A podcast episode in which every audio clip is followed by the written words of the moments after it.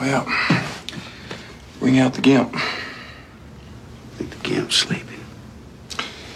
Well, I guess you just have to go wake him up now, won't you?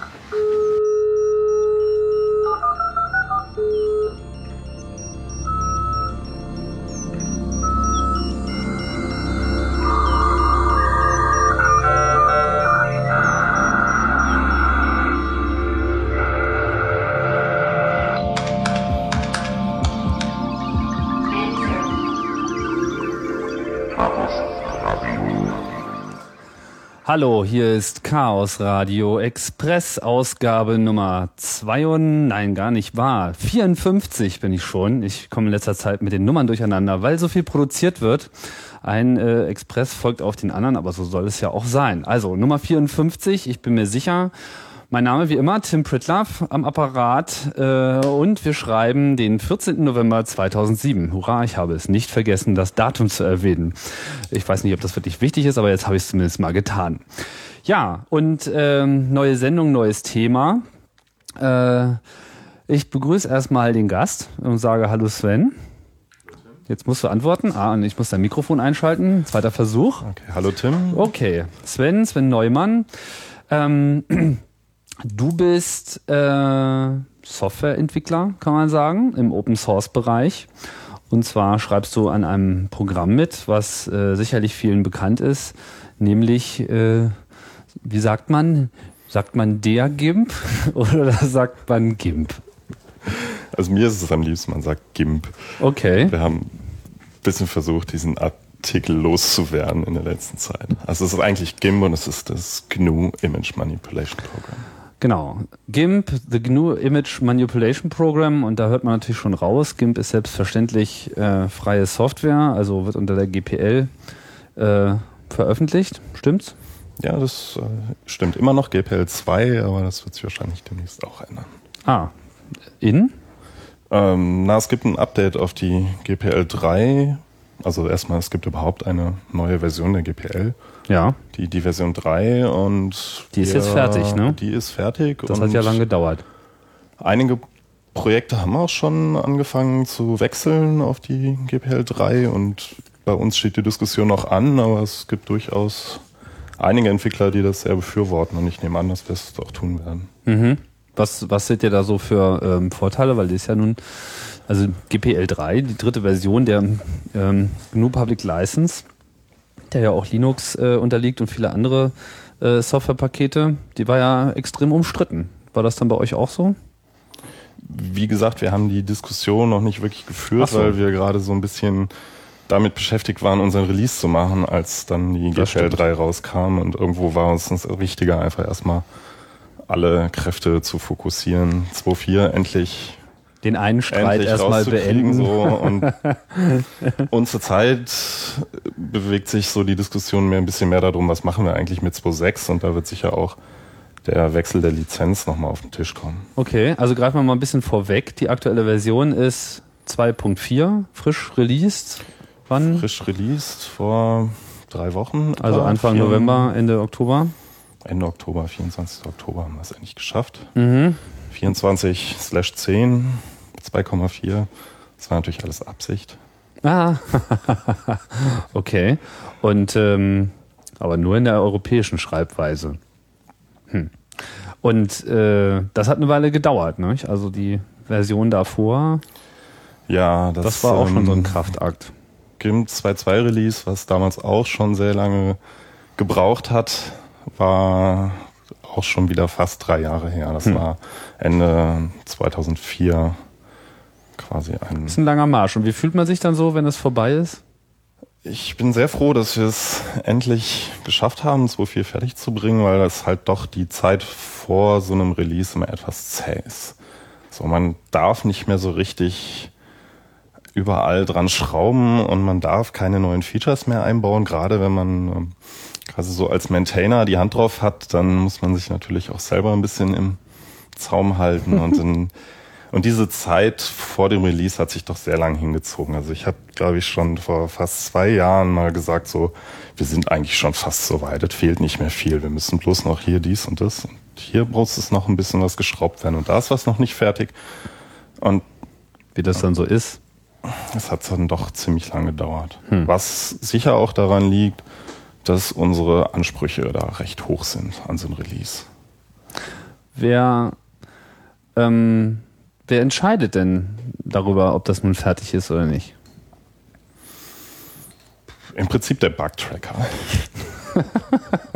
nee, Also, natürlich nicht. Aber okay. es ist, äh, irgendwann entscheidet man halt so, die Sachen müssen unbedingt auch fertig werden. Die Sachen müssen noch für das Release fertig werden, einfach weil sie angefangen sind und sie in dem Zustand, wie sie jetzt gerade sind, kann man sie einfach nicht, nicht lassen, so. Das, da funktioniert irgendwas nicht. Es ist vielleicht eine Regression, also irgendwas, was in 2.2 funktioniert hat, was der User in 2.2 machen konnte, kann er in der Version nicht tun und das Weil können wir dann. neues Feature das komplett weggebügelt hat. Ja, wir haben zum Beispiel ein paar Tools komplett umgebaut. Die sind quasi neu geschrieben worden. Die verhalten sich auch teilweise sehr anders, aber man will natürlich trotzdem die gleichen Arbeitsschritte damit durchführen können. Vielleicht Okay. etwas anders, aber du willst halt nicht sagen, wir nehmen dem User jetzt diese eine Möglichkeit, das Tool zu bedienen, komplett weg. Hm. Weil der Erfolg ist dann nachher, dass die Leute dann sagen, nö, dann, dann mache ich eben das Update nicht mit, dann bleibe ich bei 2.2. Und eigentlich ist es uns schon recht wichtig, dass so ein Release sehr stabil ist und dass es die Features hat, die das Release vorher auch hatte. Und dass es insgesamt eine runde Sache ist und nicht an allen Ecken irgendwo halbfertig erscheint. Okay, das heißt, also man, man kriegt schon mit, so ein, so ein Release, so, das, das ist eine ernste Sache, ja. Also, das kann man nicht einfach auf die, auf die leichte Schulter nehmen. Ähm, ich will das auch gerne noch weiter vertiefen, was äh, da sozusagen jetzt für ähm, Faktoren sind. Aber vielleicht sollten wir erstmal noch ein bisschen zurückspulen und äh, ein wenig geschichtlichen Kontext bereitstellen für die Leute, die für die GIMP jetzt äh, nur so ein Wort ist. Meine, es ist äh, definitiv eine der bekannteren Stück äh, Programme in der Open Source Welt, gar keine Frage, weil es auch schon sehr lange existiert. Äh, ich meine, in letzter Zeit nimmt die Zeit, äh, die Zahl von Open Source Programmen für alle möglichen Anwendungen extrem zu. Ob die Qualität da äh, auch in gleichem Maße zunimmt, sei nochmal dahingestellt, aber man merkt, es, es geschieht jetzt was im Anwendungsbereich. Aber GIMP ist so, zumindest so für meine Erfahrung, so die erste wirkliche vollständige Anwendung, die sich einfach um etwas kümmert, was äh, nichts mit den grundsätzlichen Dingen wie Systemadministration, äh, Development oder so zu tun hat, sondern wo wirklich das Bedürfnis von normalen Anwendern, in diesem Fall halt Leuten, die Bilder bearbeiten wollen, äh, abgedeckt wird. Und das macht es natürlich schon zu einem ähm, besonderen Tool. Also ist ja auch schon länger da als äh, Webbrowser. Ja, also jetzt, jetzt komme ich ein bisschen ins Schlingern. Also deswegen wollte ich da mal einsteigen. Also wann, wann ging denn das los mit, äh, mit GIMP? Es gab eine erste öffentlich releaste Version, die Version 054, 1995 bereits, also vor über zwölf Jahren ist das ganze Projekt das erste Mal an die Öffentlichkeit gegangen. Es war einfach ein Programm, was zwei Leute an der Uni geschrieben haben. Die, 1995, also vor locker zwölf Jahren. Das ist ja schon erstaunlich. Und das lief dann unter Linux. Nur. Das lief damals auf allen Systemen, wo du ein Motiv zur Verfügung Ah. hattest. Also Motiv ist diese. Äh, wer hat denn das überhaupt erfunden? Ist das von der USF oder haben die das nur später übernommen? Aber das war so Ich dieses weiß frühzeitliche GUI für Unix-Systeme, was noch sehr einfach daherkam, so mit diesem etwas Genau, es ist schäbigen halt ein, 3D-Look. ein, ein sogenanntes Toolkit. Also das, was halt Mhm. so Knöpfe, Schaltflächen zeichnet, irgendwelche Schieberegler, wo vielleicht auch mal ein Dateiauswahldialog und ebenso die Bausteine, aus denen man ein User-Interface zusammenstöpselt. Mhm. Und das war damals noch Motiv, äh, was ein kommerzielles Toolkit war, was allerdings für ähm, private Zwecke und ich glaube vor allen Dingen für Forschungszwecke bekam man eine Version, die man verwenden konnte. Man konnte damit zwar noch nicht selber Software kompilieren dagegen, aber man konnte immerhin Motiv-Programme im universitären Umfeld quasi benutzen, ohne dafür Lizenzgebühren zu entrichten.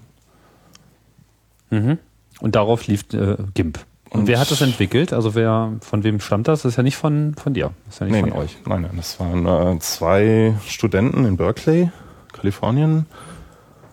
Ähm, Wie hießen die? das war Peter Mattis und Spencer Kimball. von denen man in letzter Zeit auch nicht mehr so viel gehört hat. Das letzte, was ich gehört habe, war, dass sie bei Google arbeiten. Oh, immerhin. Zwischendurch hatten sie sich auch mal mit einem Online-Fotodienst versucht. So ein bisschen bevor es Flickr gab, gab es mal was von den beiden, aber so richtig haben sie es damals nicht geschafft. Und die haben einfach mal losgekodet. Die waren der Meinung, wir brauchen jetzt Bildbearbeitung, weil Die hatten irgendwie einfach wahrscheinlich das Bedürfnis, Bilder zu bearbeiten und haben sich gedacht, wir brauchen was. Es gibt hier auf diesem ganzen Free-Software-Bereich eigentlich nur Texteditoren, Compiler und was so eben der Entwickler braucht, aber das, was man einfach braucht, um mal irgendwie vielleicht eine Grafik für seine Webseite zu machen oder die Fotos aus einer Digitalkamera oder aus dem Scanner irgendwie zu bearbeiten, das Das war ja 1995, also über Webseiten nachzudenken, war schon. okay, war schon relativ fortschrittlich. Ähm, Ja, also die erste Ankündigung von War das dem auch war auch so? tatsächlich in den Ja. News. Also etwas, was heute ja auch irgendwie unüblich ist. Also ich glaube, ich habe kein äh, Release-Announcement im Newsnet gemacht für das Sophie Release, aber das die ersten belegten Erwähnungen von GIMP sozusagen stammen aus dem Newsnet. ja, das war ja damals noch so der öffentliche Teil des Internets eigentlich. So, da hat man sich unterhalten, wo auch sonst. Also klar, Mailinglisten, aber Slashdot gab es noch nicht und auch nichts äh, ähnliches. Ähm, jetzt äh, gibt es ja auch etwas, das heißt GTK, das GIMP Toolkit. Was, was hat das mit dem GIMP zu tun? Ja, da können wir quasi gleich an das Motiv von vorhin anknüpfen, weil das war schon eine etwas schwierige Sache, dass da ein nicht freies Toolkit verwendet werden musste, um eben diese freie Software zu kompilieren. Und das war auch etwas, was den Entwicklern tatsächlich auch diesen beiden, Peter und Spencer, damals schon gestunken hat, dass sie halt auch äh, Bugs in, in Motiv eben äh, nicht beheben konnten, weil sie einfach den Source Code davon nicht hatten und auch Und wenn sie derer gab's gehabt wahrscheinlich hätten, viele. ähm, deren gab es viele und es gab dann muss man mit Workarounds arbeiten und das ist eigentlich so das Schlimmste, was einem Programmierer irgendwie passieren kann, ist, dass er genau weiß, da hinten ist irgendwas nicht in Ordnung und ich muss jetzt hier einen Aufwand treiben und könnte er eigentlich, wenn ich da unten nur reinkäme, könnte ich da die eine Stelle ändern und dann, ja, und so haben sie dann halt ihr eigenes Toolkit geschrieben. Damals noch im Teil, also als Teil von GIMP selber, äh, wurde GTK entwickelt, das GIMP Toolkit. Und das ist das Toolkit, wo heute der GNOME Desktop drauf basiert. Das ist halt irgendwann dann im Laufe der Entwicklung zu GIMP 1.0 wurde GTK dann abgespalten und wurde zu einem eigenen Projekt und wird auch inzwischen von mehr oder weniger komplett anderen Leuten entwickelt und maintained und So ist aber immer noch die Grundlage. Okay, das ist so, so ein typischer Fall von, wir brauchen mal was und dann äh, hackt man sich das und dann fällt was ganz Neues dabei ab. Weil im Prinzip war das ja dann so die Geburtsstunde eines äh, Open Source GUI Basissystems, sage ich jetzt mal, ja, weil ich weiß nicht, worum sich das GTK in der ersten Version so gekümmert hat, aber es war im Wesentlichen wahrscheinlich das, was du vorhin schon gesagt hast. Button, Fensterrahmen, Ja, so ein Grafikprogramm braucht eigentlich so ziemlich alles, was man in so einem Toolkit so benötigt. was benötigt man in so einem äh, Toolkit? Cool, cool, cool, Naja, cool du willst irgendwie Fenster aufmachen können, an den Screen bringen, du willst äh, Menüs haben, Pop-up-Menüs, Menüleisten, Toolbars, Slider, einfache Buttons, Slider, dann mhm. irgendwelche relativ speziellen Widgets sind auch immer noch in GTK, weil es halt ursprünglich mal von GIMP kommt, wie zum Beispiel diese kleinen äh, Lineale, die so links und oben an der, an der Bildfläche in Grafikprogrammen zu finden sind, wo man dann die Pixelposition ablesen kann. Mhm. Also was ist eben Teil eines Toolkits. Okay. Und das ist dann alles in GTK gelandet und der GIMP hat sich dann sozusagen, jetzt habe ich schon wieder der GIMP gesagt, tut mir leid. GIMP ähm, hat sich dann ähm, sozusagen auf das Wesentliche konzentriert. Und was ist jetzt das Wesentliche? Also was macht, das haben wir noch gar nicht gesagt, also was macht denn GIMP? Also Image Manipulation, das, da gibt es ja verschiedenste Ansätze. Wofür ist es gemacht? Ja, es gibt auch verschiedene Dinge, die man mit GIMP machen kann. So, die einen mehr oder also die einen besser, die anderen vielleicht nicht so gut, aber im Endeffekt es dreht sich immer um Bilder und zwar Bilder, äh, die pixelbasiert sind. Also da, wo es wirklich drum geht, ich habe hier 1024 mal 768 Pixel und die möchte ich in irgendeiner Weise bearbeiten. Vielleicht ist es ein, ein Foto und ich möchte irgendwie einfach nur einen Farbstich entfernen und das Ganze ein bisschen heller machen oder vielleicht ist da aber auch jemand drauf, der ich da nicht drauf haben will und den möchte ich da entfernen. Man kann auch mehr oder weniger gut damit auch Bilder erzeugen. Also man fängt einfach an mit einem weißen Blatt und äh, fängt dann an zu malen.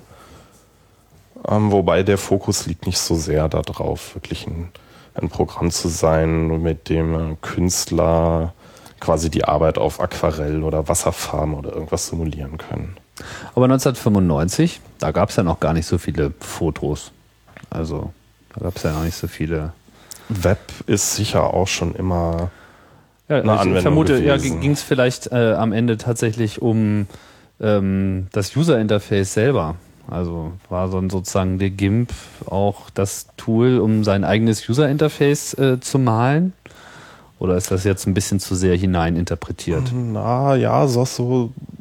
Man will ja, wenn man ein User-Interface macht, auch gerne mal sich vorher ein Bild machen, wie sowas aussieht. Ja. Und für sowas wird natürlich auch GIMP sehr gerne eingesetzt. Wobei da inzwischen so der Trend ist, dass man sowas auch gerne mit einem Vektorzeichenprogramm macht. Mhm. Aber ursprünglich ist es schon so gewesen, wenn man ein User-Interface Mockup, also so einen Entwurf, wie sowas aussehen könnte, macht, Mhm. dass man dann sowas äh, mit GIMP machen kann. Da kann man Texte einfügen, da kann man ähm, vielleicht aus irgendwelchen Screenshots Dinge ausschneiden und die neu, neu kombinieren, neu zusammenstellen. Und dann ist es so ein, Wobei das sicher mit der ersten Der Version von GIMP noch schwierig gewesen wäre. Also sowas wie Ebenen gab es damals noch nicht, ja. sondern du hast halt. Also dass man äh, Bilder in unterschiedliche ja, Ebenen aufteilt, die sich dann quasi auf dem Bildschirm dann vereinigen. Mhm. Ja, Ebenen kann man sich immer so ein bisschen vorstellen wie so ein, so ein Stapel von, von Folien oder so, wo man halt dann so Klarsichtfolien hat, wo einzelne Sachen drauf sind und die kann man unabhängig voneinander bewegen und kann auch mal eine rausnehmen. Und, Mhm. Und sowas gab es in der ersten Version halt noch gar nicht. Das war einfach nur XY und Da ihm. konntest du, wenn du ähm, so einen Effekt machen wolltest, wie äh, eine Schrift, wo vielleicht irgendwie einen, einen, die, die, die so ein Bild abdeckt, dann konntest du irgendwie das Bild haben und dann musstest du ein zweites Bild machen, was genauso groß ist, dann den Text eingeben in Schwarz-Weiß oder so. Und dann konntest du mit einer Additionsoperation diese beiden Bilder zusammenfügen und hast ein drittes erzeugt. ja. Das war schon ein bisschen Advanced. umständlich also, so, Es gab aber ja es- auch nicht so viel damals. es, es ne? hat schon Spaß gemacht. Ne? Es gab tatsächlich ja schon so ein bisschen Internet gab es ja schon und es gab halt Tutorials, wo die Leute gezeigt haben, wie man mit diesen einfachen Mitteln sich ähm, schon ganz ansprechende Effekte Mhm. machen kann, die man, für die man sonst halt sich teure kommerzielle Software hätte anschaffen müssen und Denn GIMP war natürlich kostenlos. Wie es ja auch heute noch ist. Weil ist ja Open Source. Und ähm, wie ging das denn weiter? Also jetzt äh, 1995, also Version 054, klingt jetzt noch nicht so äh, entwickelt. Du hast gesagt, dann mit der 1.0 Version wurde es dann äh, das GTK abgespalten. Wann war es soweit in etwa? Hast du das noch im Boah, Kopf? mich nicht fest. Ich glaube 97. Also ein paar Jahre Ups. später. Ich glaube, das ist 1.0 Release. Wann hast du das das erste Mal in die Finger bekommen? Ähm, das war tatsächlich in, also angefangen zu entwickeln habe ich 97 irgendwann und in die Finger gekriegt habe ich es schon so in der Version 060. Das ist so die erste Version, die ohne Motiv funktionierte, weil ich hatte damals auf meinem Rechner auch keins und hätte es halt entsprechend auch gar nicht benutzen können. Aha. Und was, ähm, warum hast du dich dafür interessiert? Also bist du im Bildbearbeitungsbereich tätig gewesen? Nee. Das Du wolltest nur schicke Hintergründe haben. Genau, das hat sich quasi da so ein bisschen entwickelt. Diese, die, die Tutorials, die es gab, haben mich irgendwie fasziniert und was mich schon damals sehr fasziniert hat, war, dass es, es schon in den frühen Versionen eine Scripting-Sprache gab. Mhm. Und was man eben machen konnte, war das, was man da in den Tutorials liest, einfach mal in so ein Skript nachzubauen und dann hatte man das plötzlich auf Knopfdruck und eben nicht mehr mühsam mit zig Bildern und wir kombinieren das mit dem und erzeugen ein drittes und sondern man konnte es eben in ein, in ein Skript packen und damit so einfache Sachen machen wie ein Drop Shadow. Eine Kopie von dem Bild in schwarz gemacht, ein bisschen geblurrt, nach rechts unten rausgeschoben. Und schon hatte man so einen Schlagschatten, Genau. was ja schon, ja, das dauerte eine Weile, bis das so ein Standard-Feature war, ein Grafikprogramm. Ja. Und ähm, was jetzt, jetzt bist du ja, das haben wir vorhin schon fallen lassen, jetzt bist du ja mittlerweile einer von zwei Maintainern dieses Projektes. Was, was heißt das genau? Was, was ist ein Maintainer? Was macht der, was die anderen Ja. Programmierer nicht tun? Naja, der hat, hat so die, die ganzen unwankbaren Aufgaben quasi. Nein, also der Maintainer kümmert sich unter anderem darum, dass die Releases gemacht werden. Das heißt, der sagt irgendwann so, jetzt heute ist der Tag gekommen und wir, wir machen ja auch nicht nur diese großen Stable-Releases, sondern es gibt immer wieder Bugfix-Releases in der, in der Stable-Tree und wir haben halt auch über die ganzen Jahre jetzt ja wir waren nicht völlig in der Versenkung drei Jahre lang und haben an GIMP gearbeitet, sondern es gab regelmäßig ähm, Development Releases, wo, wo wir halt sagen, das hier ist nicht fertig, das ist eventuell auch instabil. Ne? Es kann sein, dass das einfach sofort auf die Nase fällt, aber dann würden wir auch gerne dav- davon hören, so, damit wir das im nächsten Version fixen können. Und sowas macht halt ein Maintainer. Und du guckst irgendwie, welche Features nehmen wir rein. Du guckst nach den Bugs, die im Bugtracker auflaufen. Du guckst, kümmerst dich darum, dass wenn Leute sagen, sie möchten gerne mitarbeiten, dass man sagt, ja, gerne. Wo, wo sind deine Fragen? Was, was, was würdest du gerne machen? Du hast irgendwelchen Code geschrieben, zeig mal her. Und so, sowas muss ja irgendwo auch ge gepflegt werden. Und irgendjemand muss sich darum kümmern, dass das Ganze alles so ein bisschen vorangeht. Das heißt, du bist im Prinzip so der, oder also ja nicht nur du, sondern du und äh, Mit Mitch zusammen machen Mitch zusammen. Ihr seid zwei in dem Team. Und ihr codet ja auch irgendwie schon seit Ewigkeiten äh, zusammen.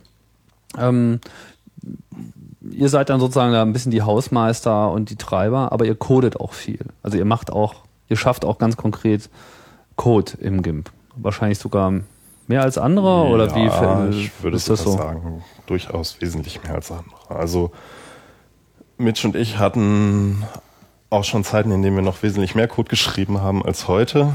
Mhm. Und da war es definitiv so, dass wir beiden das sehr vorangetrieben haben. Wir hatten ein paar größere Umarbeitungsprojekte in-game, wo wir halt irgendwie den Code mal wieder ein bisschen auf Vordermann gebracht haben. Das Chaos von Jahren, was halt so zusammengewachsen war und irgendwie funktioniert hat, mal wieder in einen Status gebracht haben, wo man damit auch wieder arbeiten kann und wo man auch wieder neue Features einbauen kann. Und das ist schon etwas, was sehr in, in weiten Teilen von uns beiden gemacht wurde. Wann, wie seid ihr denn da überhaupt dazu gekommen? Also ich meine, ihr seid ja, ja nicht irgendwie morgens aufgewacht und dann wart ihr Maintainer, sondern am Anfang warst du ja erstmal nur irgendjemand, der diese Software ausprobiert hat. Und dann hast du angefangen daran mitzuprogrammieren oder wie kam Ja, das? dann habe ich halt zwei, drei solche Skripte geschrieben und habe die mal auf die Mailingliste gepackt. Dann habe ich noch irgendwie angefangen, in dem Skript und in dem Skript noch einen irgendwie Bug zu fixen und dann irgendwann auch mal den ersten vielleicht in dem Programm selber, den ich so bei der Arbeit an den Skripten gefunden habe. Und irgendwann haben die gesagt, sag mal, willst du dich nicht um die Skripte kümmern so? Und dann habe ich halt erstmal eine Zeit lang so ein bisschen so die, die Skripte gemacht. Und dann wurde das aber eigentlich. eigentlich Was heißt denn die Skripte? Also die, die Skripte, mit der man Dinge innerhalb von GIMP automatisieren kann, wir die halt zum schon Teil, also die mit dem Programm mit ausgeliefert Genau. werden, um diesen Bestand hast du dich gekümmert. ein bisschen darum mich gekümmert, dass da ein paar neue Sachen aufgenommen werden, dass das alles ein bisschen schicker wird, dass das User-Interface von den Skripten mal ein bisschen ansehnlicher Das ist doch so eine, so eine Skriptsprache mit so einem komischen Namen oder mit so einer komischen, was ist denn das? Ja, es ist Script-Foo und es basiert, Ja. Script-Foo basiert auf äh, Scheme. Aha. Scheme in One Day war das zumindest damals noch, der, der Scheme-Interpreter. Und das ist so ein So eine funktionale Programmiersprache eine ist funktionale das. Programmiersprache. So Ist ja recht Le- leistungsfähig. Leute, die Lisp kennen, das ist auch so dieselbe Ecke. Das ist das mit den ganzen vielen Klammern. Ja.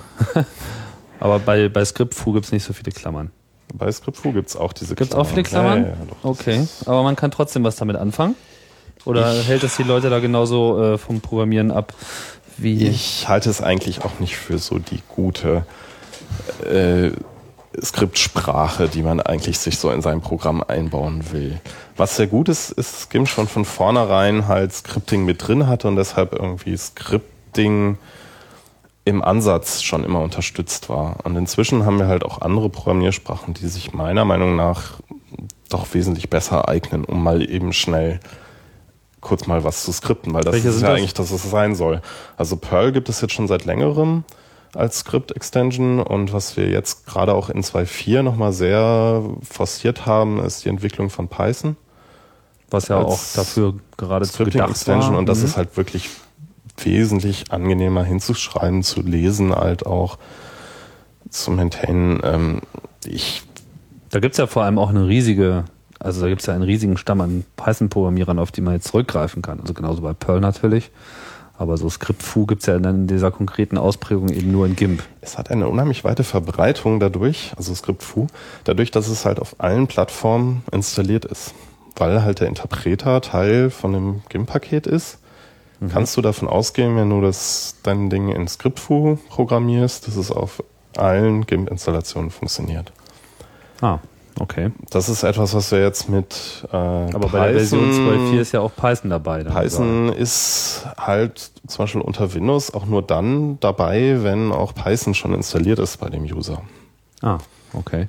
Man hätte sich jetzt vielleicht auch noch dazu entscheiden können, auch noch Python mit in den Installer reinzutun, aber dann wird es dann doch langsam ein bisschen viel. So. Und soweit ich weiß, hat der Windows-Installer jetzt das Python-Plugin zwar dabei, also die, die Python-Extension und auch die Standard-Skripte. Die werden aber nur dann funktionieren, wenn der User sich auch vorher Python für Windows installiert hat. Okay. Und, und die Windows-User sind halt schon ein großer Bestandteil unserer Userbasis. der größte? Oder ich würde sogar großer? sagen, der größte. Ah ja, Es ist ein bisschen schwierig, das zu sagen, weil man hat halt nicht so richtig Zahlen. genau. Aber jetzt sind wir gerade abgekommen, weil eigentlich hast du ja erzählt, wie du Maintainer geworden bist, äh, du und Mitch. Also du hast jetzt angefangen, Code beizutragen und dann? Schleichend sozusagen. Man, man, Schleichend. man macht halt ein bisschen Code und noch ein bisschen mehr Code und dann habe ich, es hat ein bisschen, es hat eine Weile gedauert. In der Zwischenzeit haben sich zwei, drei Maintainer abgelöst und irgendwann war es dann halt mal so weit, dass Josh gesagt hat, sag mal, äh, ich werde in der nächsten Zeit nicht so viel zu, nicht so viel Zeit haben und sehe nicht so ganz, wie ich das schaffen soll. Wollt ihr beide nicht oder einer von euch beiden? Und Das heißt, zu dem Zeitpunkt waren jetzt die ursprünglichen Programmierer gar nicht mehr dabei oder haben zumindest nicht mehr diese führende Rolle gespielt? Nee, die sie haben 96 irgendwann an der Uni ihre Abschlussarbeit machen müssen und dann, Ach so. Das heißt, die haben also eigentlich nur losgetreten. die haben das Und dann losgetreten, haben wohl schon auch einiges von dem ursprünglichen Design gemacht und auch das, das GIMP Toolkit mit auf die Beine gebracht, waren dann aber irgendwann weg. Okay. Das heißt, sie haben eigentlich nur so die Weichen gestellt und dann sind die anderen losgefahren und haben was draus gemacht. Aber ist ja eigentlich ganz cool, wenn so ein äh, Projekt auch so lange weiterlebt und dann von Hand zu Hand ähm, weitergereicht wird. Bis, so, und dann ist es irgendwann bei euch gelandet. Ja, wir war das? Wir geben es nicht wieder her. Ja, den Eindruck habe ich auch. Ihr seid schon ziemlich lange dabei, oder? Also Ja, ja, ich, ich krieg's jetzt gerade gar nicht mehr ganz auf die Reihe, weil seit wann? Äh, lang genug. Na, was denn jetzt? Fünf Jahre oder was? Also, ich kann mich noch erinnern, dass ihr irgendwie überhaupt erstmal kräftig zu schlucken hattet äh, an GIMP 2, also an der Version 2.0.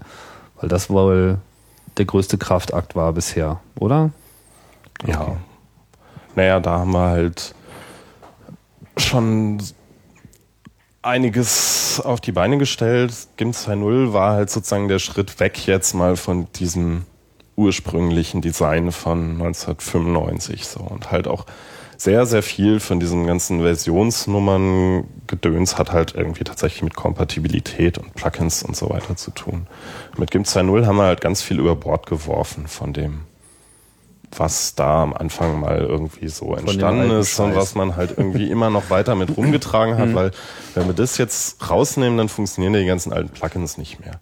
Und bei 2.0 haben wir halt den Schnitt gemacht und haben gesagt, so, die alten Plugins tun es einfach gar nicht mehr. Wir bauen das Ding zwar jetzt nicht komplett um, es wird halt immer möglich sein, so ein altes Plugin oder ein, ein frühes Skript irgendwie umzuschreiben und jemand, der ein bisschen weiß, was er da tut, der kriegt das halt hin, relativ schnell auch. Aber hier ist einfach mal ein Schnitt und ab jetzt ist es 2-0. Mhm. Und, habt seitdem ist es, seitdem ist es GIMP 2 und seitdem ist halt auch so eine Kompatibilität gewahrt. Also alle Plugins, die die Leute geschrieben haben für GIMP 2.0 oder GIMP 2.2 funktionieren halt einfach so, ohne dass man sie neu kompiliert oder irgendwas. Also einfach weiter benutzen. Mhm. Out of the box, wie man das sich wünscht. Sind denn das, ich meine, spielen Plugins so eine große Rolle, wenn du es jetzt so betonst? Also ist das so, kommt da der Großteil der Funktionalität aus, aus Plugins oder äh, ist eigentlich das Programm selbst die Quelle der eigentlichen Leistungsfähigkeit? Also GIMP selber kommt ja schon mal mit einem ganzen Sammelsurium an Plugins. Und ein großer Teil der Funktionalität, würde ich schon sagen, steckt tatsächlich in diesen Plugins drin. Das, Das heißt, ist so wenn man das bricht, dann wäre das schon fatal. So.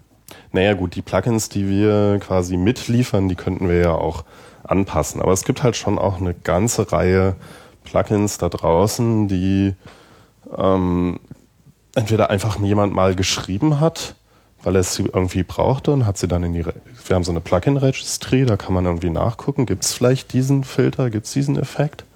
kann den da runterladen. Es gibt aber halt auch Plugins, die wirklich so quasi eine eigene kleine Community haben, wo zwei, drei Leute dran arbeiten, die regelmäßig neue Releases rausbringen und so. Wenn wir das alles in unserem, in, in GIMP selber machen würden, dann wäre das wahrscheinlich schon gar nicht mehr handelbar. Also ich finde es sehr wichtig, dass es hier eine Schnittstelle gibt, wo die Leute selber weitermachen können.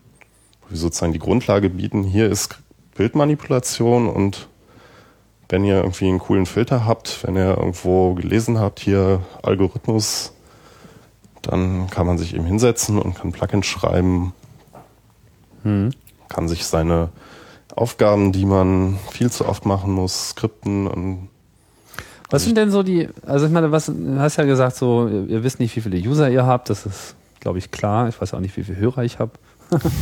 ähm, aber ein bisschen was kriegt man ja schon mit. So, was, wie würdest du denn so die Benutzerschaft von GIMP einschätzen? Also welche Aufgaben werden jetzt heutzutage mit der Software erledigt und vor allem ähm, vielleicht mal so mit deinen Worten, wofür taugt GIMP gut? Gibt ja immer diese, ist GIMP Photoshop, ja, muss es dasselbe können, kann es das gleiche, kann es mehr oder kann es nur was anderes?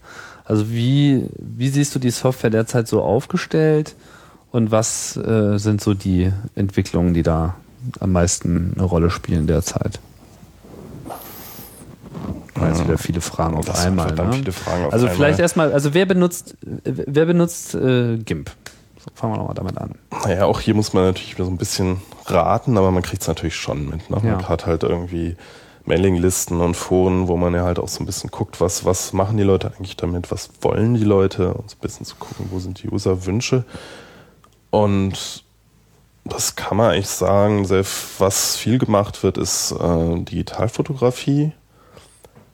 Vielleicht nicht unbedingt in dem High-End-Profi-Bereich, weil da wird dann immer ganz schnell, äh, werden dann ganz schnell auch kleinere Mängel oder Unzulänglichkeiten deutlich. Da können wir vielleicht später nochmal drauf eingehen, um jetzt mal hier dabei zu bleiben.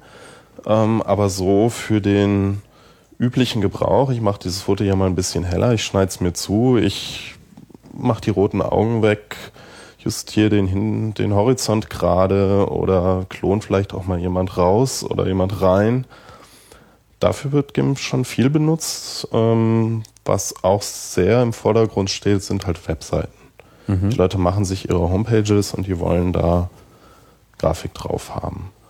Und es gibt auch tatsächlich einige Leute, die das so im professionellen Webgrafikbereich schon machen. Das sind jetzt vielleicht nicht die ganz großen Webgrafikbüros, aber es gibt unheimlich viele Leute da draußen, die halt sich so ein bisschen Geld dazu verdienen, indem sie Webseitendesign machen.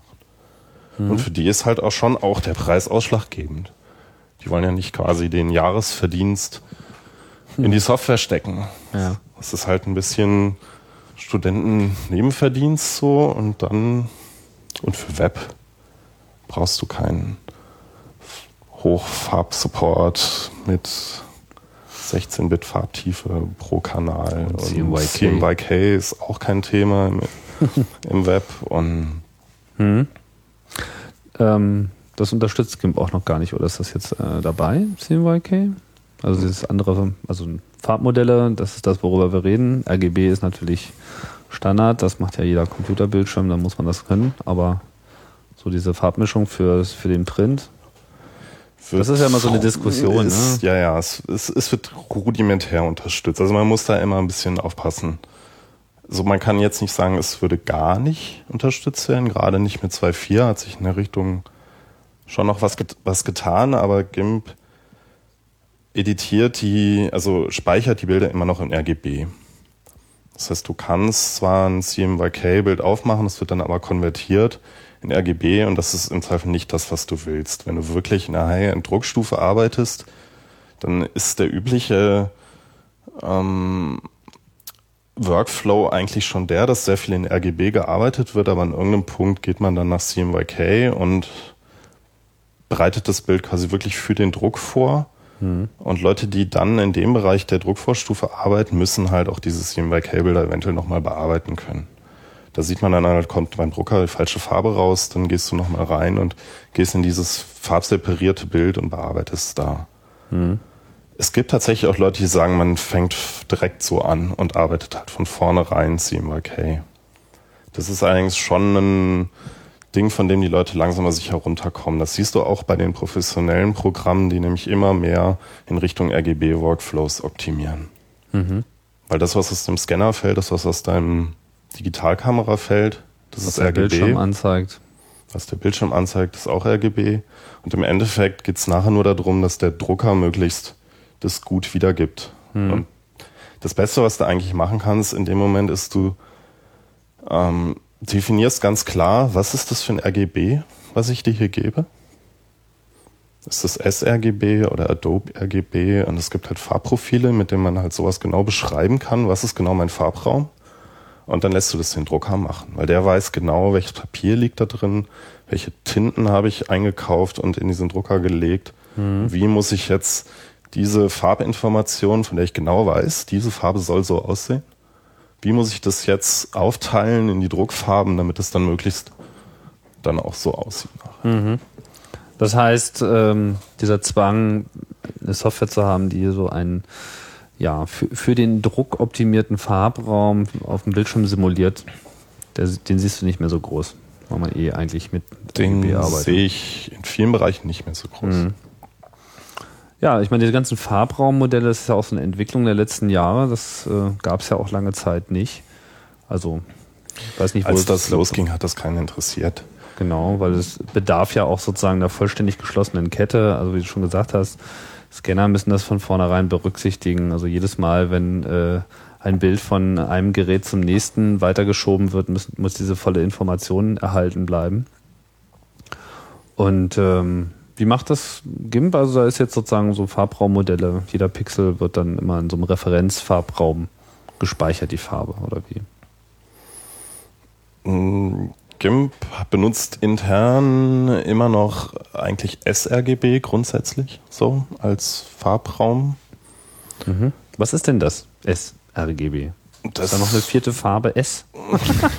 Oder ist das Standard? Nee, das ist im Prinzip ein, ein RGB-Modell, was sehr nah an dem liegt, was so der, die, die Monitore darstellen. Ähm, das heißt, hier ist irgendwie der, der Gamma-Wert ist, ist definiert. Das ist so die, die, der Verlauf quasi vom hellen nach dunklen. Ähm, und sRGB ist das, was irgendwann mal standardisiert wurde als Farbraum für Webgrafiken. So, weil es einfach das ist, was man quasi unkorrigiert einfach auf den Monitor wirft und dann sieht's so aus. Okay. Und deshalb, weil auch GIMP eigentlich immer noch komplett unkorrigiert arbeitet, der Farbraum ist eigentlich sRGB, den wir da drin haben. Was wir jetzt gemacht haben in 2.4 ist, wir haben ähm, Farbmanagement insoweit eingebaut, dass du Farbprofile an Dateien anhängen kannst, dass er halt auch Farbprofile, die an Dateien schon angehängt sind, respektiert und entweder die anbietet, es umzuwandeln, damit es dann wirklich sRGB ist, in dem du arbeitest. Du kannst aber auch sagen, ich lasse das so, wie es ist und es wird nur bei der Ansicht umgewandelt.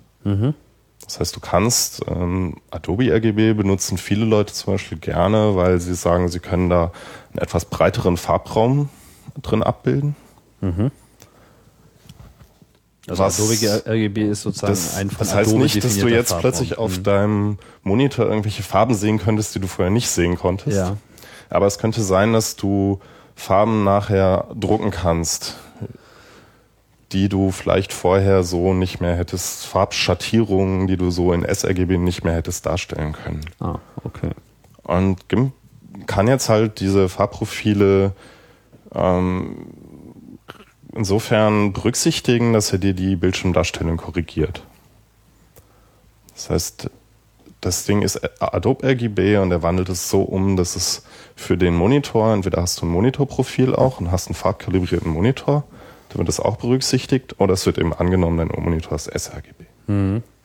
Das heißt, das, das ist jetzt auch eine, äh, hast du ja schon gesagt, also das hat sich jetzt bei dem aktuellen Release 2.4 verbessert. Gab es vorher schon so ein bisschen und jetzt ist es irgendwie Das gab's- besser. Das gab es eigentlich vorher gar nicht. Achso, jetzt ist Also, jetzt neu. Es ist wirklich neu. Ah, okay. Gut, das heißt, da hätten wir ja schon mal ein, ein neues Feature äh, der Version 2.4. Gibt es denn noch andere bahnbrechende Entwicklungen in 2.4, von denen man unbedingt Kenntnis haben sollte?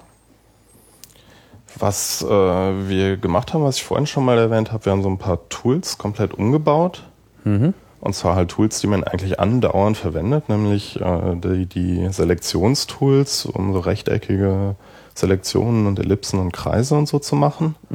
Das war halt schon immer allen Usern eigentlich so ein bisschen so ein Dorn im Auge. So, ich ziehe da irgendwie mein Rechteck auf und dann habe ich mich um einen Pixel vertan und wieso kann ich das jetzt nicht einfach mal so an der Ecke packen und wieder zurechtschieben. Ah, das heißt, wir sind jetzt sozusagen resizable. Genau, das ist jetzt resizable und wir haben den gleichen Code auch gleich noch für das Zuschneiden-Werkzeug, das Crop-Tool, verwendet, sodass da jetzt also quasi dasselbe User-Interface auch gleiches Look and Feel verwendet wird. Und das ist, das ist sehr gut angekommen. Also die Leute sagen echt so, das fühlt sich toll an. Das ist eigentlich, war das, war das, warum war das nicht schon immer so? Also das fühlt sich so vom ersten, Beste, ja. ersten Moment an, als hätte es schon immer so sein müssen da hat sich tatsächlich jetzt mal ausgezahlt, dass wir angefangen haben, nicht mehr nur einfach Leute, die irgendwas programmieren, auch das User Interface und User Interaction Design machen zu lassen, sondern wir haben hier so das erste Mal jetzt in dem 2.4er Entwicklungszeitraum ähm, Usability-Leute, ähm, Leute, die auch professionell oder, oder halt schon äh, länger dabei sind, wirklich User Interface Design zu machen, mit Entwicklern zusammenzubringen. Das heißt, sie sagen, hier ist ein Problem und wir wollen das irgendwie neu machen. Und bisher lief es dann so, irgendjemand hat gesagt, naja, ich habe da so eine grobe Vorstellung, wie sowas aussehen müsste und ich hack das mal. Und dann wird das halt irgendwie gehackt und dann naja, wenn das dann irgendwie stabil war und wir irgendwie der Meinung waren, wir Entwickler, das ist irgendwie vielleicht besser, dann wird das halt so gemacht. Und da fehlt dann aber schon so ein bisschen so dieses professionelle Rangehen, dass man erstmal sagt, was will denn der User eigentlich machen? Hat sich schon mal jemand überlegt, wofür man dieses Tool überhaupt benutzt? Hat schon mal jemand gefragt? Hat mal einfach irgendwie sich so ein paar Workflows mal aufgeschrieben und dann mal geguckt? Und wie klappt das mit dem jetzigen Verhalten? So, wo sind die, wo sind die Probleme? Und, und dann fängt man halt an und überlegt sich, und wie löst man das jetzt? Und wenn man dann so, ein, so eine Lösung äh, gefunden hat, dann muss man die halt irgendwie gegen diese ganzen Workflows wieder abklopfen. Dann muss man diese ganzen Szenarien, die man sich vorher ausgemalt hat, sich wieder angucken und gucken, klappt das jetzt immer noch? Kann ich das, was vorher damit ging, immer noch tun? Funktioniert das neue Ding jetzt besser? Und das ist hier halt tatsächlich mal passiert. Habt ihr das dann über das Netz gemacht oder äh, habt ihr euch dazu in Real Life getroffen? Also das erscheint mir ja nun wirklich eine Interaktion zu sein, die man so in E-Mail und Chats äh, nicht so ohne weiteres rüberbringen kann. Beides. Beides. Es hat halt tatsächlich zum großen Teil online stattgefunden und findet auch immer noch statt. Aber es hat halt auch Treffen gegeben. Das heißt, ihr macht auch regelmäßig äh, Entwicklertreffen. Wir machen eigentlich seit 1999 auf dem Camp haben wir quasi damit angefangen. Auf dem ersten so, Camp, genau. Und haben mal so das erste GIMP-Entwickler-Meeting gemacht, damals noch zu viert oder so. Was nicht heißt, dass es damals nur vier Entwickler gab, aber es waren halt irgendwie gerade zufällig vier Leute, die sich da zusammengefunden haben. Aber ein Anfang war gemacht und auf dem zweiten Chaos Communication Camp gab es ja dann schon ein etwas größeres Da Treffen, wenn ich mich richtig erinnere. Ich weiß gar nicht, wie viele genau Leute, es waren knapp 20, waren schon irgendwie da. Das war schon eine ganze Menge, finde ich eigentlich so für ein für so ein Programm, wo die Leute ja auch, keine Ahnung, wo die überall sitzen. Wo sind denn so die Entwickler? Wo wird denn so mitgehackt an GIMP weltweit?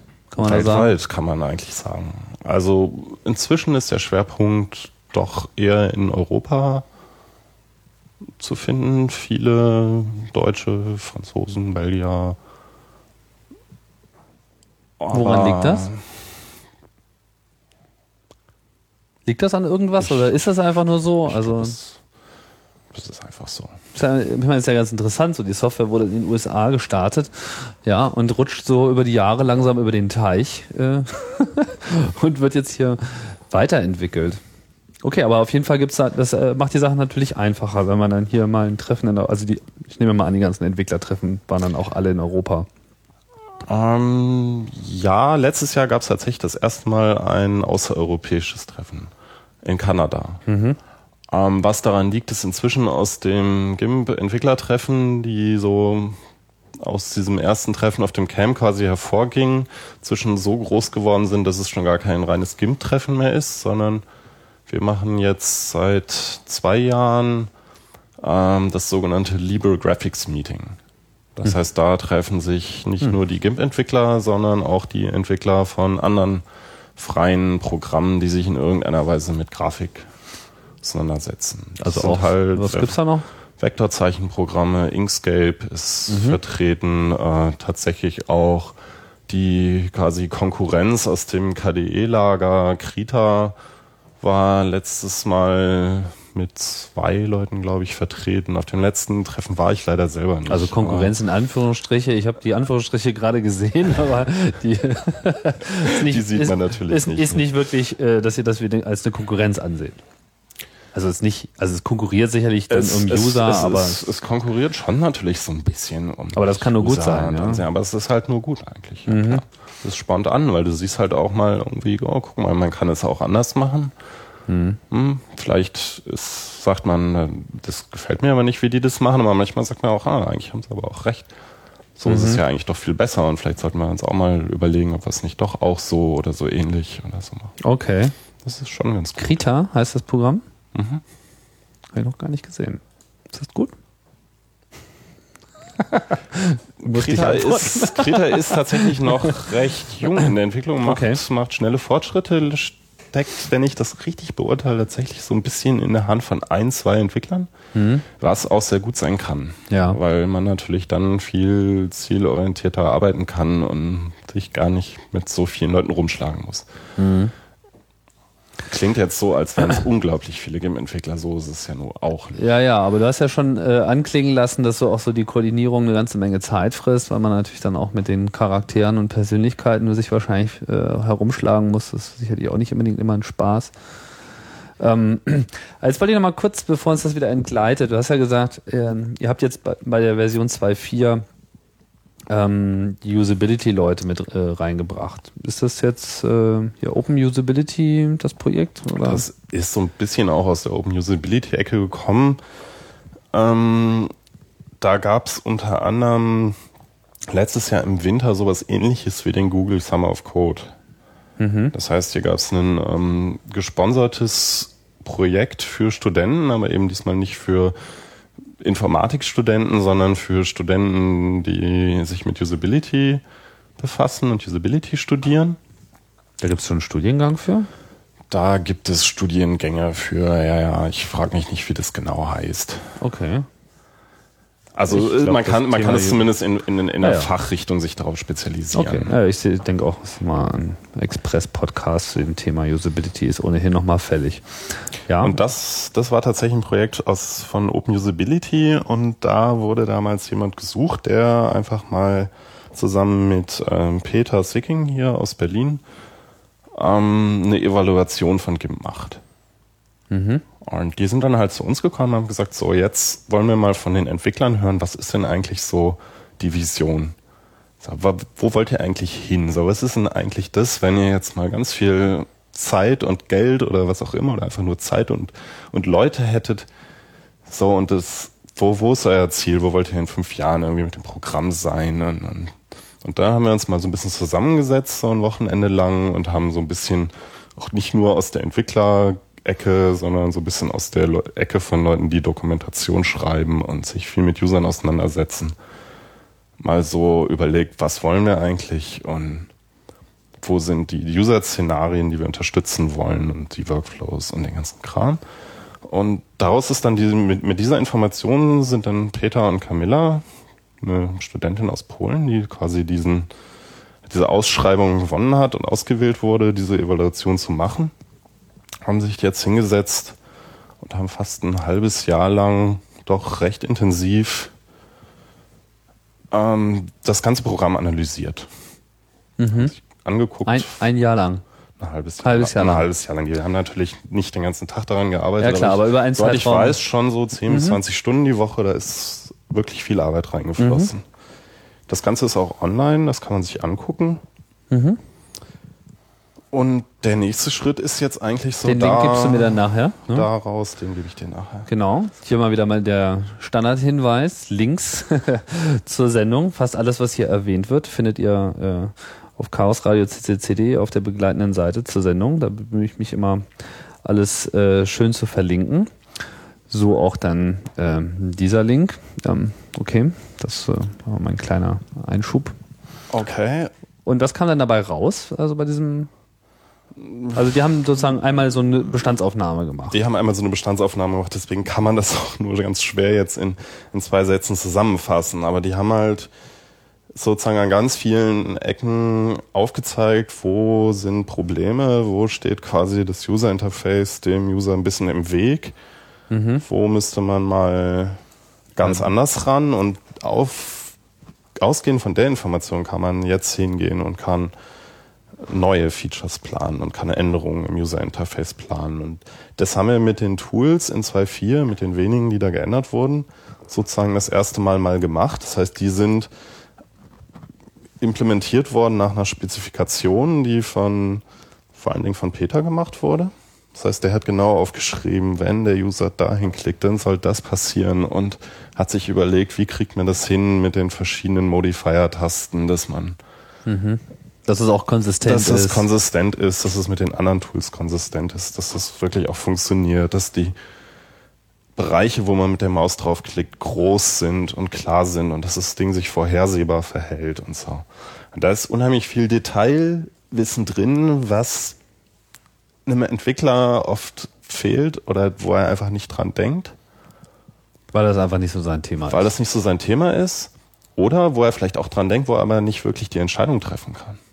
Wo er dann im Prinzip den ganzen Abend damit verbringt, sich zu überlegen, mach es jetzt so oder mach es jetzt so. Wo er eigentlich den ganzen Abend hacken wollte. Er will eigentlich diesen Code schreiben. Also so eine, so eine Spezifikation ist manchmal wirklich eine Gnade, weil du hast einfach da ein Dokument liegen und wenn es eine Frage gibt, dann guckst du da rein. Was hier jetzt auch noch toll war, war, dass Peter halt wirklich auch für Rückfragen immer da war. Ne? Da, der ist dann zur Not vielleicht auch live im IRC-Channel und du hast eine Frage und dann wird das mal kurz durchdiskutiert und dann wird die Spec abgedatet im Netz, so, dann ist sofort die neue Version da. Wir haben da so ein Wiki geschaffen für, was nicht öffentlich ist, sondern nur sozusagen für die User-Interface-Experten offen ist.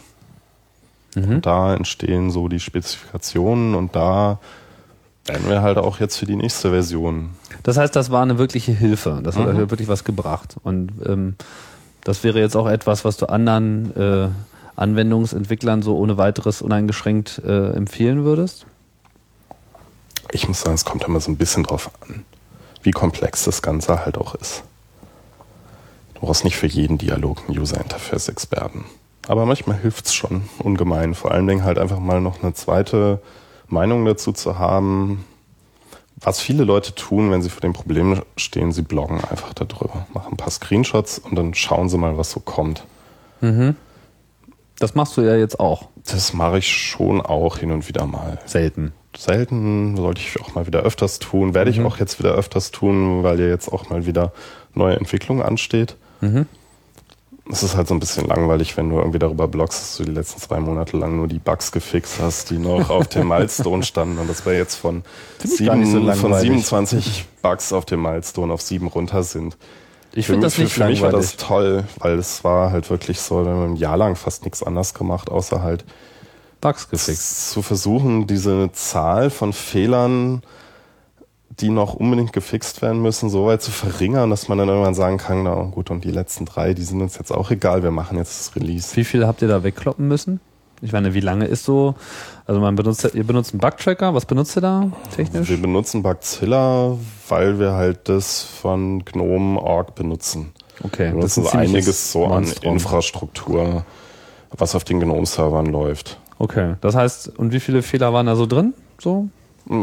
Wir haben zurzeit offene Bug-Reports, das sind dann inklusive äh, Verbesserungsvorschlägen, sind zurzeit 550. 550. Und wenn man die Verbesserungsvorschläge rausnimmt, wie sind es dann? 50. Nee, nee, nee, es sind schon noch irgendwie 200 oder so. Okay. Halt also das meiste sind eigentlich Verbesserungsvorschläge. Das allermeiste sind doch Verbesserungsvorschläge. Okay. Ich meine, ich weiß es wirklich gar nicht genau. Vielleicht sind es sogar noch wesentlich weniger als die 200. Aber es sind Eigentlich weniger sind wir Bugs. schon so, also wenn, wenn uns jemand einen Crash zeigt, so, das, das kann man einfach nicht auf sich sitzen lassen. Also das Programm darf nicht abstürzen. Wenn also irgendwie ein Crash-Report kommt und der ist in irgendeiner Weise reproduzierbar, dann ist es normalerweise Sache von Stunden oder wenigen Tagen, bis der gefixt ist. Bis der Fix dann beim User ist, dauert das womöglich noch mal ein paar Wochen, weil wir halt dann auch nicht für jeden Crash gleich wieder einen Bugfix-Release machen. Aber die Es Anforderung denn, ist es schon recht hoch. Ne? Also, ja. Hm. was sicher auch mit ein Grund ist, warum Games so beliebt ist. Dass es so stabil ist. Es werden sicher jetzt einige Leute schreien, bei mir stürzt es aber immer ab. Aber meine Erfahrung ist, dass diese Abstürze meist systembedingt sind. Also gerade auf der Windows-Plattform hatten wir sehr viel Probleme mit Stabilität, die aber einfach aus dem GTK-Port stammten und aus daraus sich auch bedingen, dass einfach viel zu wenig Unterstützung aus der Windows-Welt gibt. Die Windows-User wollen zwar gerne auch freie Software benutzen, genau wie auch die, die Mac OS X User, da ist es eigentlich ähnlich. Die sind auch sehr interessiert daran, aber es kommt wenig zurück aus dem Bereich. Weil da nicht so viele Entwickler sind und weil die vielleicht auch nicht so Vielleicht sehr. auch, weil die Hürde natürlich viel größer ist. Ne? Also die, wir entwickeln das Programm, also eigentlich alle Entwickler entwickeln das unter Linux. ja.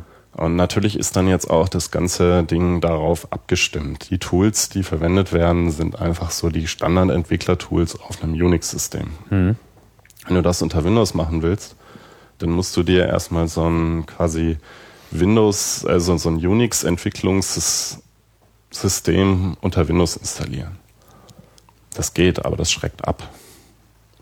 Allerdings bin ich mir nicht so sicher, wenn man jetzt irgendwie Microsoft Visual C++ Project Files einchecken würde, ob das in irgendeiner Weise was daran ändern würde, ob das Ja gut, also Open Source Development ist im Windows-Bereich äh, ganz offensichtlich nicht so äh, stark ausgeprägt wie bei Linux.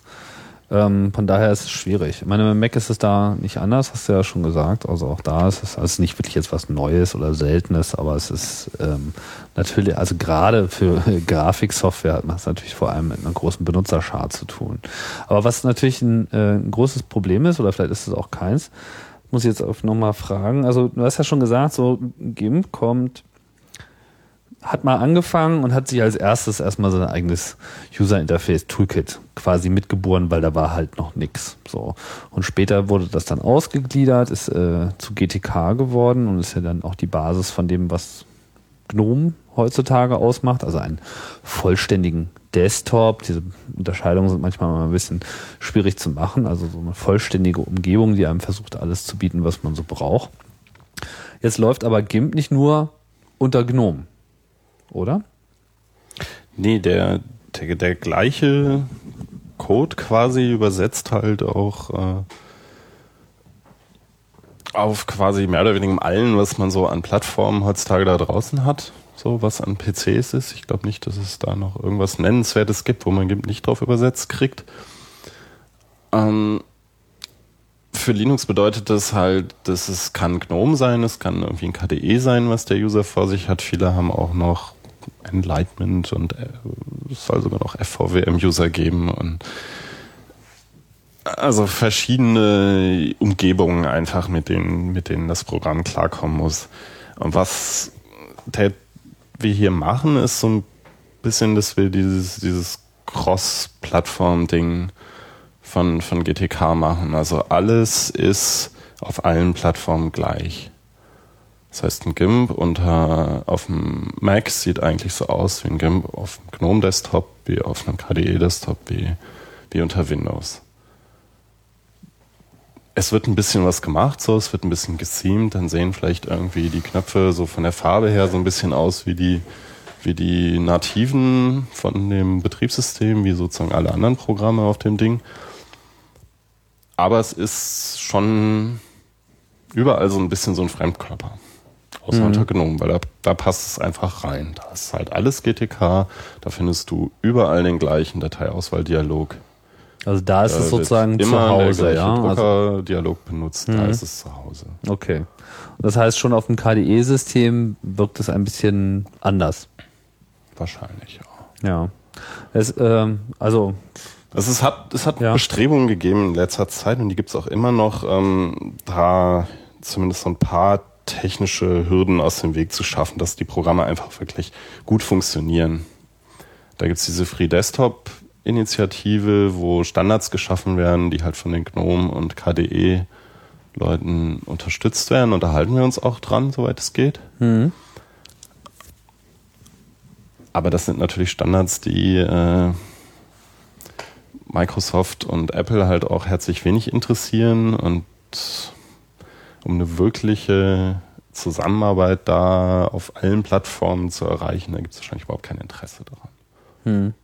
Ja, nee, kann ich mir auch nicht vorstellen, weil die Unterschiede sind ja auch teilweise äh, extrem und meine äh, fängt ja schon damit an, dass man ja unter äh, Linux immer noch das uralte X-Windows äh, verwendet. Wie macht ihr das dann? Äh, naja, das X-Windows unter Linux ist ja auch nicht mehr uralt. Es entwickelt sich ja auch ständig weiter und es ist halt einfach das Fenstersystem, was da benutzt wird. Ja gut, aber inwieweit seid ihr da davon abhängig? Also unter Windows gibt es ja kein X. Ähm, GTK selber hat schon von vornherein so eine Abstraktionsschicht gehabt, wo sie quasi das X vor dem Applikationsanwender verbergen. Mhm. Das heißt, wenn man ein Programm mit GTK schreibt, sieht man eigentlich das X-Windows-System nicht.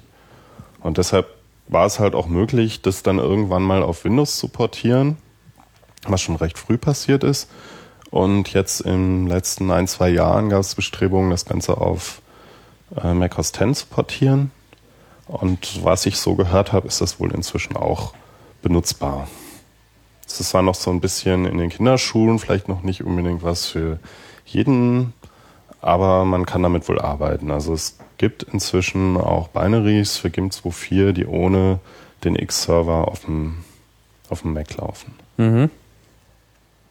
Und wir haben sogar ein bisschen Mac-spezifischen Code eingebaut in 2.4, sodass wir eine Menüleiste bekommen, wie der Mac-User das gewohnt ist, die eben oben am Bildschirmrand hängt und eine Menüleiste für das ganze GIMP ist. Mhm.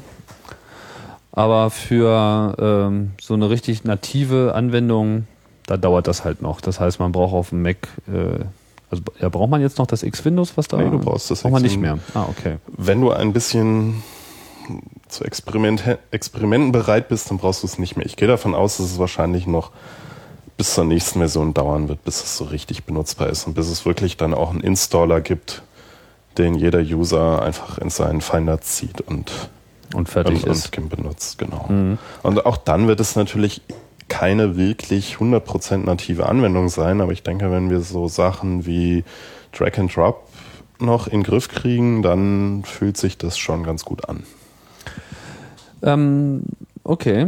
Gibt's denn, wir waren vorhin so ein bisschen, ähm, wir, wir springen ein wenig, aber wir kommen immer wieder zurück äh, zu den guten Sachen.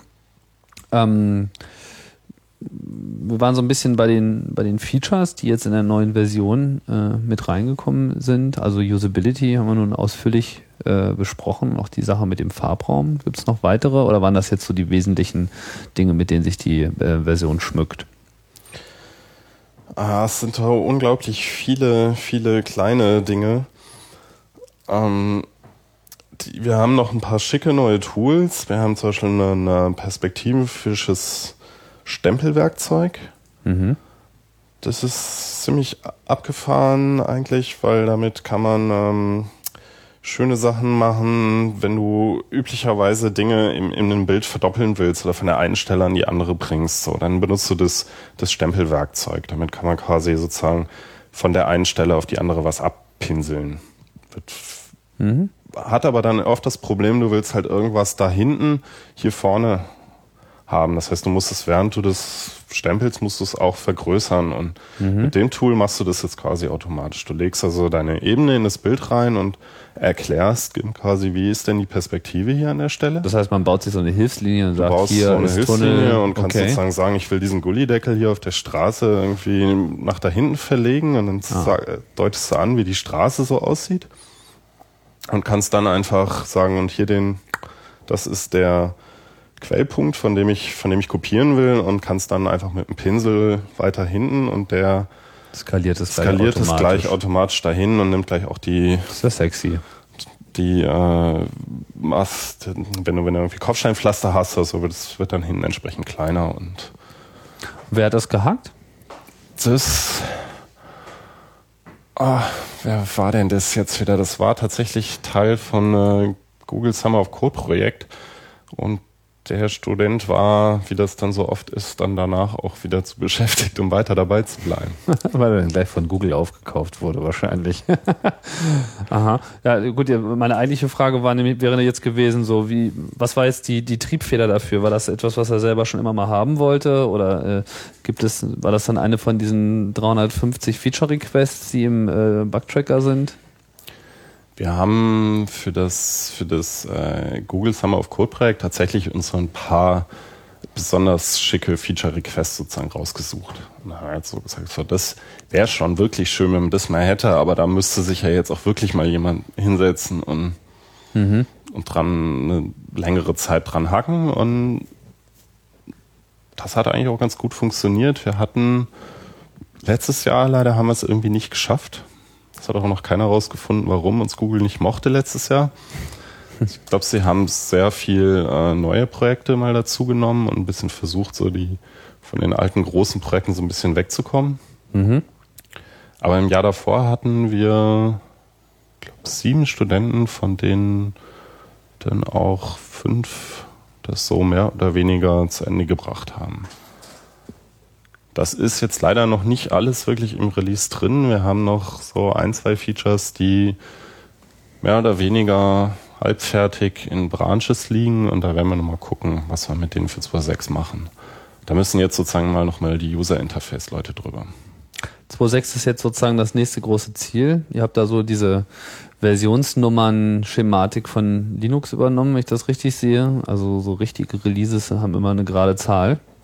Genau, ja. Das, was Linux jetzt nicht mehr macht, aber Ah, machen sie Ähm, gar nicht mehr. Mm, Nee, da, da, Linux ist jetzt noch viel komplizierter, das Versioning-Scheme, aber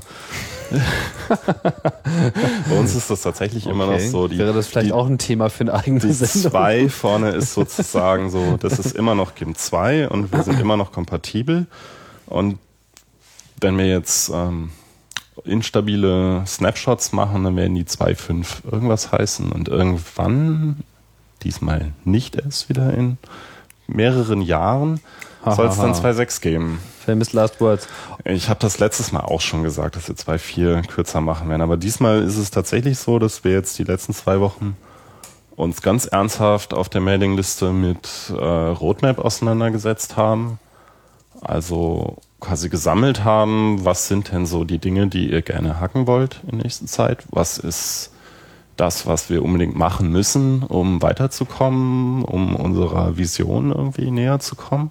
Und was können wir davon schaffen? So, was lässt sich in sechs Monaten verwirklichen? Weil wir wollen einfach davon wegkommen, dass so viele kleine Verbesserungen, die ständig überall gemacht werden, dann immer zwei Jahre lang irgendwo brach liegen, bis sie dann endlich mal beim User ankommen.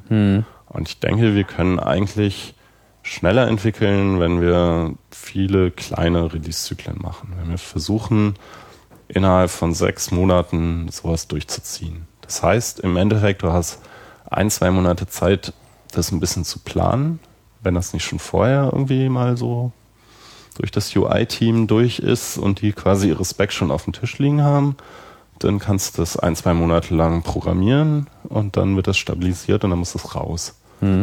Ist das jetzt im Wesentlichen die Aufgabe der Maintainer?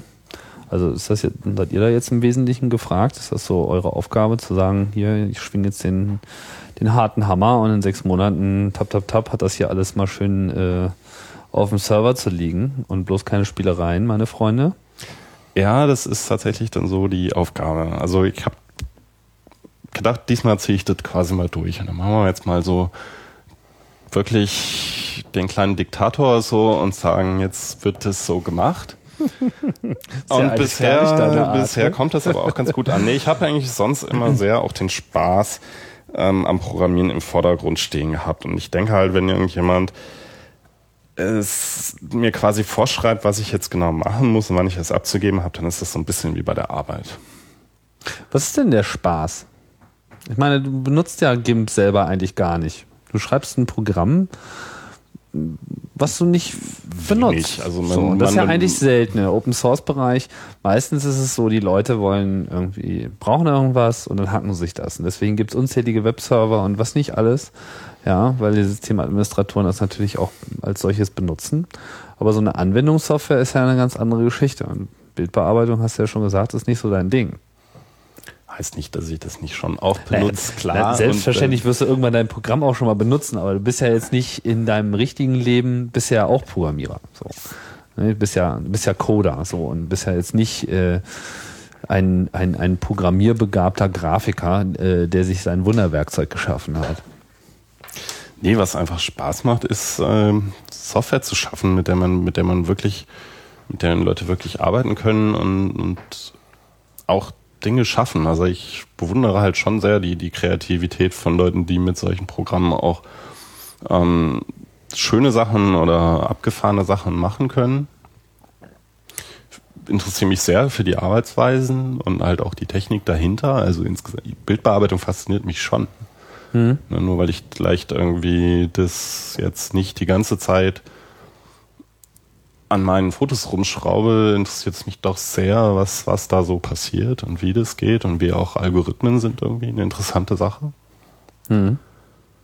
Also wie man sozusagen die ganzen Probleme dann auch konkret technisch löst. Na okay, das ist natürlich wieder die Herausforderung. Usability ist halt auch was, was ich so ein bisschen entdeckt habe, so in den letzten Jahren, was sehr interessant war, wo inzwischen es wieder so ein bisschen abgeht, aber eine Zeit lang habe ich sehr viel an diesen äh, Usability-Meetings teilgenommen, die wir hier in Berlin regelmäßig haben. Und da kam was bei rüber. da kam schon was bei rüber. Also man lernt halt sehr viel besser, ähm, wie man denn eigentlich an sowas rangeht. Kann man das irgendwie zusammenfassen, wie man an sowas rangeht? Naja, das mal halt. Also der, der Punkt ist halt einfach, als, als GIM-Maintainer wirst du ständig mit Feature-Requests konfrontiert. Und zwar läuft es halt meistens so, die User kommen halt an und sagen, ihr müsst es so und so machen. Da gibt's dann irgendwie, die einen sagen, ihr müsst es so und so machen, weil Photoshop macht es so. Oder die sagen halt irgendwie, weil ich das halt so und dann für mich wäre das super. Und das ist dann unheimlich schwer, dem, dem zu begegnen, weil die, die, die Herangehensweise ist natürlich nicht die, dass man dem einen User jetzt irgendwie das, sein Feature jetzt auf den Leib schneidert. Weil du musst natürlich eigentlich viel mehr gucken, ähm, was will der eigentlich erreichen? Der sagt mir jetzt, macht es so und so, aber eigentlich ist es doch was ganz anderes. Der hat ein Problem. Also er, beziehungsweise er hat eine Aufgabe, er will die lösen und irgendwie kommt ihm, klappt es so nicht. Das User Interface ist ihm irgendwie im Weg und er will eigentlich nur ein bestimmtes Problem lösen. Und du musst so ein bisschen mehr die User dazu kriegen, dass sie dir erzählen, was sie denn eigentlich machen. Was machst du denn eigentlich so den ganzen Tag mit dem Programm? Oder wenn du GIMP benutzt und was tust du dann? Und ist das ein Bild, sind das 100 Bilder, sind das irgendwie verschiedene Sachen, die du da machst? Arbeitest du da ganz im Detail irgendwo oder ist das mehr so ein kurz mal zuschneiden, wieder weg und und erst wenn man solche Arbeitsabläufe wirklich verstanden hat, kann man halt auch wirklich User Interface Design machen. Und GIMP hat da schon noch einiges aufzuholen. Es ist halt ganz oft so, dass der Workflow irgendwie sperrig ist und viel zu viele Fenster gehen auf und hm. springen irgendwo hin und so. Ne? Da lernt man zuzuhören, oder? Mhm. Ich mache das mal ganz gerne so Software testen. So. Insbesondere wenn dann so Leute, die es dann gehakt haben, daneben sitzen so hier, mein tolles Programm, benutzt doch mal. Oder ich sage einfach mal, okay, ich installiere mir das jetzt mal. Ich finde den Programmierer dann mal ganz toll, so, oh, ein neuer User stürzt sich auf meine Software. So, dann, dann bin ich immer recht fies, weil ich starte dann die Software und starre sie erstmal eine Weile lang an. Das macht dann den Programmierer dann neben mir immer schon so ein bisschen nervös. Und dann fange ich einfach an, immer erstmal irgendwo hinzuklicken, was überhaupt nichts mit dem normalen Workflow zu tun hat. Ne? Also einfachstes Beispiel, äh, es startet mit einem Installer, so, ja, und äh, der hat dann so drei, vier, fünf Seiten, die er mich irgendwie abfragt und schon beim zweiten drücke ich dann erstmal auf Cancel. Da hat er noch nie drauf gedrückt. Ja? so, weil warum sollte man denn Cancel? Man will doch installieren. Ja, es geht immer voran. So. Und ich drücke auf Cancel, mir fliegt das Ding um die Ohren und so weiter. Dann lege ich gleich beiseite und sage, okay, fix mal, ruf mich wieder an, wenn es da ist. Und gucken sie aber ganz böse, verstehen dann aber erstmal gar nicht so richtig, worauf ich hinaus will. Das war halt einfach, ne, dass man irgendwie erstmal, das, dass man lernt, das, das Unerwartete zu tun ähm, und auch akzeptieren kann, dass Leute eben ganz andere Dinge tun, als man glaubt, dass sie eigentlich tun müssten. So. Ja, ja. Und ähm, wie, wie, wie läuft denn das jetzt? Also, äh, wir haben jetzt ein großes Projekt, eine Software, die viele Leute benutzen. Wir wissen nicht, wie viele, aber ich denke, wir können davon ausgehen, dass wir hier mit fünfstelligen Benutzerzahlen äh, zu tun haben weltweit, oder? Der Download-Counter für den Windows-Installer hat letztens die Millionengrenze überschritten. Da sind natürlich der ein und derselben Version. Da sind äh, Updates mit drin. Das sind natürlich schon auch die User, die immer wieder die neue Version wieder runterladen, um sie vielleicht Aber Windows woanders muss man ja auch alle paar Monate den Rechner neu installieren. Genau, und deswegen kann man das durchaus nicht als Zahl zugrunde legen, aber man kann das mal so im Kopf halten. Also fünfstellig Habt ihr so eine Software-Update-Funktion in eurem Programm drin, sodass irgendwie ein laufendes Programm mal so checkt? Ist ja gerade ganz hip, so eine Funktionalität. Da wüsstet ihr doch mal. nee, haben wir nicht. was was wir tatsächlich gerne eigentlich hätten, wäre, ähm, wir würden diese ganzen Plugins, die wir immer noch so mitschleppen, eigentlich größtenteils mal ausmisten und hätten die dann eigentlich ganz gerne irgendwo so dass der User sie installieren kann, wenn er sie denn dann braucht. So ein Repository online. So nach Wir haben Motto. im Prinzip ja so ein mhm. Repository, aber das ist halt zur Zeit, da kannst du dann den Source Code runterladen. Und wenn du Glück hast, hat vielleicht auch jemand ein Binary hochgeladen, was gerade für dich funktioniert und so. Aber es ist halt nicht wirklich integriert. Mhm. Was schon schön wäre, wobei das noch so ein bisschen wirklich in der Zukunft ist, weil da eigentlich gerade niemand aktiv dran arbeitet, wäre, wenn man halt statt 150 Filter in den Menüs zu haben und damit den User halt auch vollkommen zu erschlagen, weil find da drin mal was. Ja. Einfach eine ganz andere Herangehensweise an dieses Filterding zu haben und irgendwie einen Dialog, wo du mit Bildern und einfachen Texten irgendwie erklärt kriegst und auch suchen kannst nach dem Filter, den du jetzt gerade brauchst, den du vielleicht einmal im Jahr brauchst für dieses eine Bild, hm. dass du den dann einfach installieren könntest. Und das wäre halt schick. Da hätten wir gerne sowas, so, so ein bisschen so Webintegration. Wobei das natürlich unheimlich schwierig ist bei einem Software, die auf zig Plattformen läuft. Aber wenn so eine ähm, Software-Update, also ich meine, ich meine, bin da vielleicht jetzt ein bisschen äh, verwöhnt auf Mac, ist das mittlerweile, äh, gut, das sind ja Binärdistributionen sozusagen schon immer auf, auf normal Linux gewesen. Ist ja genauso. Ne? Wenn ich mein Debian irgendwie Update mache, dann fällt da halt auch ein frisches GIMP rein, sobald wir ein, ein Update gemacht haben. Also mhm. der, der Debian GIMP Maintainer ist meistens so fix, der hat das Binary in Debian schon hochgeladen, Aber es ist halt nicht bevor das- ich das Announcement noch gemacht Okay, aber habe. es ist nicht das laufende Programm. Das ist das, was ich gerade, worauf ich gerade hinaus wollte. So, also so die äh, Tools auf dem Mac ist halt äh, mittlerweile voll angesagt, dass man eben einschalten kann, guck mal, ob es eine neue Version gibt. So, was natürlich dann so ein bisschen den ähm, den äh, kleinen Bruder des großen Bruders aufmacht und gut, ist ja auch eine freiwillige Geschichte und ich dann sage, okay, ich, ähm, ich sage jetzt auch dem Programmierer, dass ich gerade sein Programm gestartet habe, im Prinzip, ne, je nachdem, wie häufig das geht. Aber dadurch ist natürlich für die Programmierer auch extrem wertvoll. Ähm, einige Entwickler haben dann eben auch ausführliche Statistiken aufgemacht, wo sie dann eben genau sagen können, unsere Benutzer haben die und die Version vom Betriebssystem, die und die Plattform, Das- den und den Rechner, auf dem sie laufen und können natürlich dann auch viel genauer darauf hinarbeiten, ja, zu sagen, okay, das ist jetzt echt eine wichtige Plattform, weil da arbeiten viele Leute mit, aber hier das Betriebssystem, was zehn Jahre alt ist, äh, verwendet eben kein Mensch. Du kannst da sogar noch viel weitergehen. Das hat haben auch Leute schon gemacht. Das ist noch recht jung, das Projekt sogar. Das ist tatsächlich mit GIMP gemacht worden. Die haben das instrumentalisiert. Das heißt, die haben den GIMP Source Code genommen, haben ein paar kleinere Änderungen vorgenommen und bieten eine Version an, die du da installieren kannst. Und die telefoniert quasi nach Hause und überträgt User-Daten in eine Datenbank rein, anonymisiert. Und zwar eben nicht nur hier benutzt der User auf dem, dem System das Programm, sondern auch der klickt vor allen Dingen dorthin und der benutzt dieses Plugin und der benutzt Ah, ja. diesen Menüeintrag. Und im Endeffekt kannst du da Statistik über das Userverhalten machen. Und das ist standardmäßig jetzt dabei. Das ist nicht standardmäßig dabei, weil das auch viel zu spät im 2.4-Zyklus, im Entwicklungszyklus quasi aufgetaucht ist. Das war so ein Uni-Projekt. Okay, also noch relativ frisch.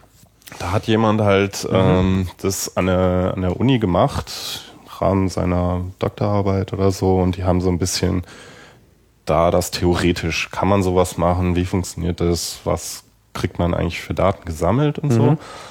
Und wir denken jetzt schon drüber nach, das auch einzubauen. Das ist natürlich auch ein bisschen kritisch. Da muss man sich überlegen, wie bringt man das richtig rüber, dass der User das nicht in den falschen Hals kriegt. Es muss natürlich optional sein. Es muss ganz Klar. klar, auch sein, irgendwie willst du das? Und es muss auch klar sein, was, welche Daten werden übertragen. Ja, Fenster vorher aufmachen, wo genau gesagt wird, das wird jetzt übertragen. So läuft das ja auch mit Crash Reports und so weiter auf anderen Systemen. Ich denke, ich meine, das ist, ich glaube sogar, dass, dass die Akzeptanz davon sehr groß sein wird. Es gibt unter Garantie da so ein paar äh, Schreihälse, äh, die Verrat äh, an allen Ecken wittern, aber ich denke, dass die meisten Benutzer über so eine Funktion eher glücklich wären. Also ich würde sowas sofort benutzen, weil ich meine, es ist ja nur fair. Man kriegt Software kostenlos äh, zur Verfügung gestellt. Ja, also Tausende, na, Tausende nicht, aber viele Leute opfern extrem viel äh, Freizeit, um diese Software ähm, fertigzustellen. Warum sollte ich nicht sowas Einfaches machen, wie einfach nur anonym zu sagen, hier, ich benutze die Software so und so, weil das kommt mir dann letztlich auch zugute, oder? Ja, und helfen wird uns das sicher. Also für mich sieht das zurzeit ein bisschen so aus, wenn sich jemand findet, der diesen Bereich ein bisschen maintainen will und der mit uns Entwicklern daran arbeitet, das so einzubauen, dass es dann auch wirklich in der Hauptversion drin sein kann. Das kann man wahrscheinlich nicht ganz so eins zu eins übernehmen, was die da gemacht haben. Das ist schon mal ein guter Anfang. Dann könnte das durchaus seinen Einzug finden. Wie viele, wie viele Entwickler gibt es denn, die jetzt so insgesamt, sagen wir mal jetzt zu dieser Version 2.4 beigetragen haben? Also jetzt überhaupt. Also geschätzt. Ja, es sind halt 10, 100, es 1000. sind irgendwo irgendwo zwischen 10 und 100. Mhm. Und da ist dann immer ein bisschen die Frage, wo, wo setzt du so den Fokus? Es gibt halt tatsächlich bei den 100 ganz viele, die haben ein, zwei Kleinigkeiten gemacht. Und die Kleinigkeiten sind aber natürlich schon wichtig. Gerade in diesen Hunderten von Plugins finden sich immer so viele Kleinigkeiten. Klar. Und wie viele Leute tragen zu 95 Prozent des Codes bei? Fünf bis zehn. Fünf bis zehn. Aha. Und das sind dann wahrscheinlich auch diejenigen, die im Wesentlichen dann in permanenter Kommunikation äh, stehen. Kannst du mal ein bisschen, kannst du mal ein bisschen sagen, wie das so abläuft? Also wie, was ist so, was ist so der, der, der GIMP-Alltag als äh, Entwickler und dann natürlich äh, speziell auch als Maintainer, aber so wie jetzt auch die anderen sozusagen teilnehmen. Wie, wie muss man sich so ein Open-Source-Projekt äh, vorstellen? Wie, wie geht das zusammen? Also bei- uns läuft viel Kommunikation über die Mailingliste und aber auch über den IRC-Kanal. Also es gibt einen GIMP-Channel auf dem GIMP-Netz sogar. Wir haben sogar so ein eigenes IRC-Net, wo auch der ganze GNOME, GTK, Kram größtenteils drauf zu Hause ist. Viele Projekte haben da ihren Kanal. Und da hat man halt dann die Chance, ganz, ganz, ganz direkt halt mit Leuten zu sprechen und ganz direkt zu sagen, hier kannst du mal auf meinen Patch gucken. Denkst du, das geht so? Oder hier ist ein Screenshot. Ich habe das gerade gehackt. Denkt ihr, das ist so in Ordnung? Das und da, da passiert ganz viel oder da wird halt irgendwie. Wie viel Zeit bringst du in dem Chat so zu? Ich habe den bei der Arbeit immer an. Das ist auch irgendwie so okay, weil ich da ja irgendwie nur hin und wieder mal reinguck, aber man guckt da halt rein. Also Das heißt, es läuft so ein bisschen. Es ist wie so Fernsehen in der Küche. So, Okay. Es läuft so auf einem Desktop immer mal mit. Da guckt man dann mal, wenn man gerade mal zwischen zwei Sachen ist, mal kurz nochmal drauf und vielleicht hat auch jemand es gesagt, dann kann man mal kurz antworten. Und sonst passiert halt viel über Mailingliste und entwickelt wird halt Wie hoch ist die Aktivität auf der Mailingliste? Also es gibt eine User, eine Entwicklerliste, weil ich schon auch die Userliste verfolge, um rauszufinden, so ein bisschen so. Was die User sind denn so Probleme? Da ist mehr los, nehme ich an, als auf der Da ist doch mehr los, auf jeden Fall. Mhm. Obwohl die allermeisten User sich tatsächlich in irgendwelchen Foren. Weißt du, wie viele, wie viele User da subskribiert sind auf der Mailingliste? Nee. Tausende. Aber- Tausende. Okay. Keine Ahnung, ich weiß es wirklich nicht. Okay. Es sind bestimmt Hunderte, die sich schon mal da zu Wort gemeldet haben. Und ich glaube, so schnell ansubscribt man sich gar nicht wieder. Mhm. Auf der Entwicklerliste sind zurzeit gerade viele Mails, aber sonst sind es halt so, ein- Wie viele Leute sind da subskribiert? Weißt du auch nicht. weiß ich auch nicht. Aber Haben sich auch schon ein paar Leute zu Wort gemeldet. haben sich doch auch schon ein paar Worte zu, Leute zu Wort gemeldet. Da sind auch nicht nur Entwickler tatsächlich. Da sind halt auch viele, die so ein bisschen versuchen, in der in den Entwicklerdiskussionen so ein bisschen mitzumischen. Power-User. Power-User. Power-User sind natürlich auch immer gern gesehen. Dann hat man natürlich auch noch hin und wieder mal so Power-Schwätzer, die halt überall ihren Senf zugeben müssen, aber das äh, Kriegt ist man schon rausgefiltert. So, ja. ja. Hm. Also Chat und Mailingliste ist sozusagen im Wesentlichen Und ja, was Entwicklung angeht, ist halt Bugtracker ist total wichtig und Subversion benutzen wir inzwischen als Source. Also als äh, Versionskontrolle, wo der eigentliche Code drin ist. Mhm. Seit wann? GNOME hat den Umstieg auf Subversion gemacht, erst recht spät, äh, Anfang dieses Jahres oder so. Mhm. Und ihr seid mitmarschiert.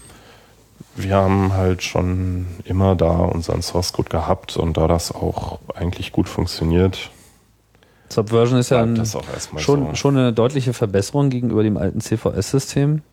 Ähm, hat sich das ausgewirkt so auf die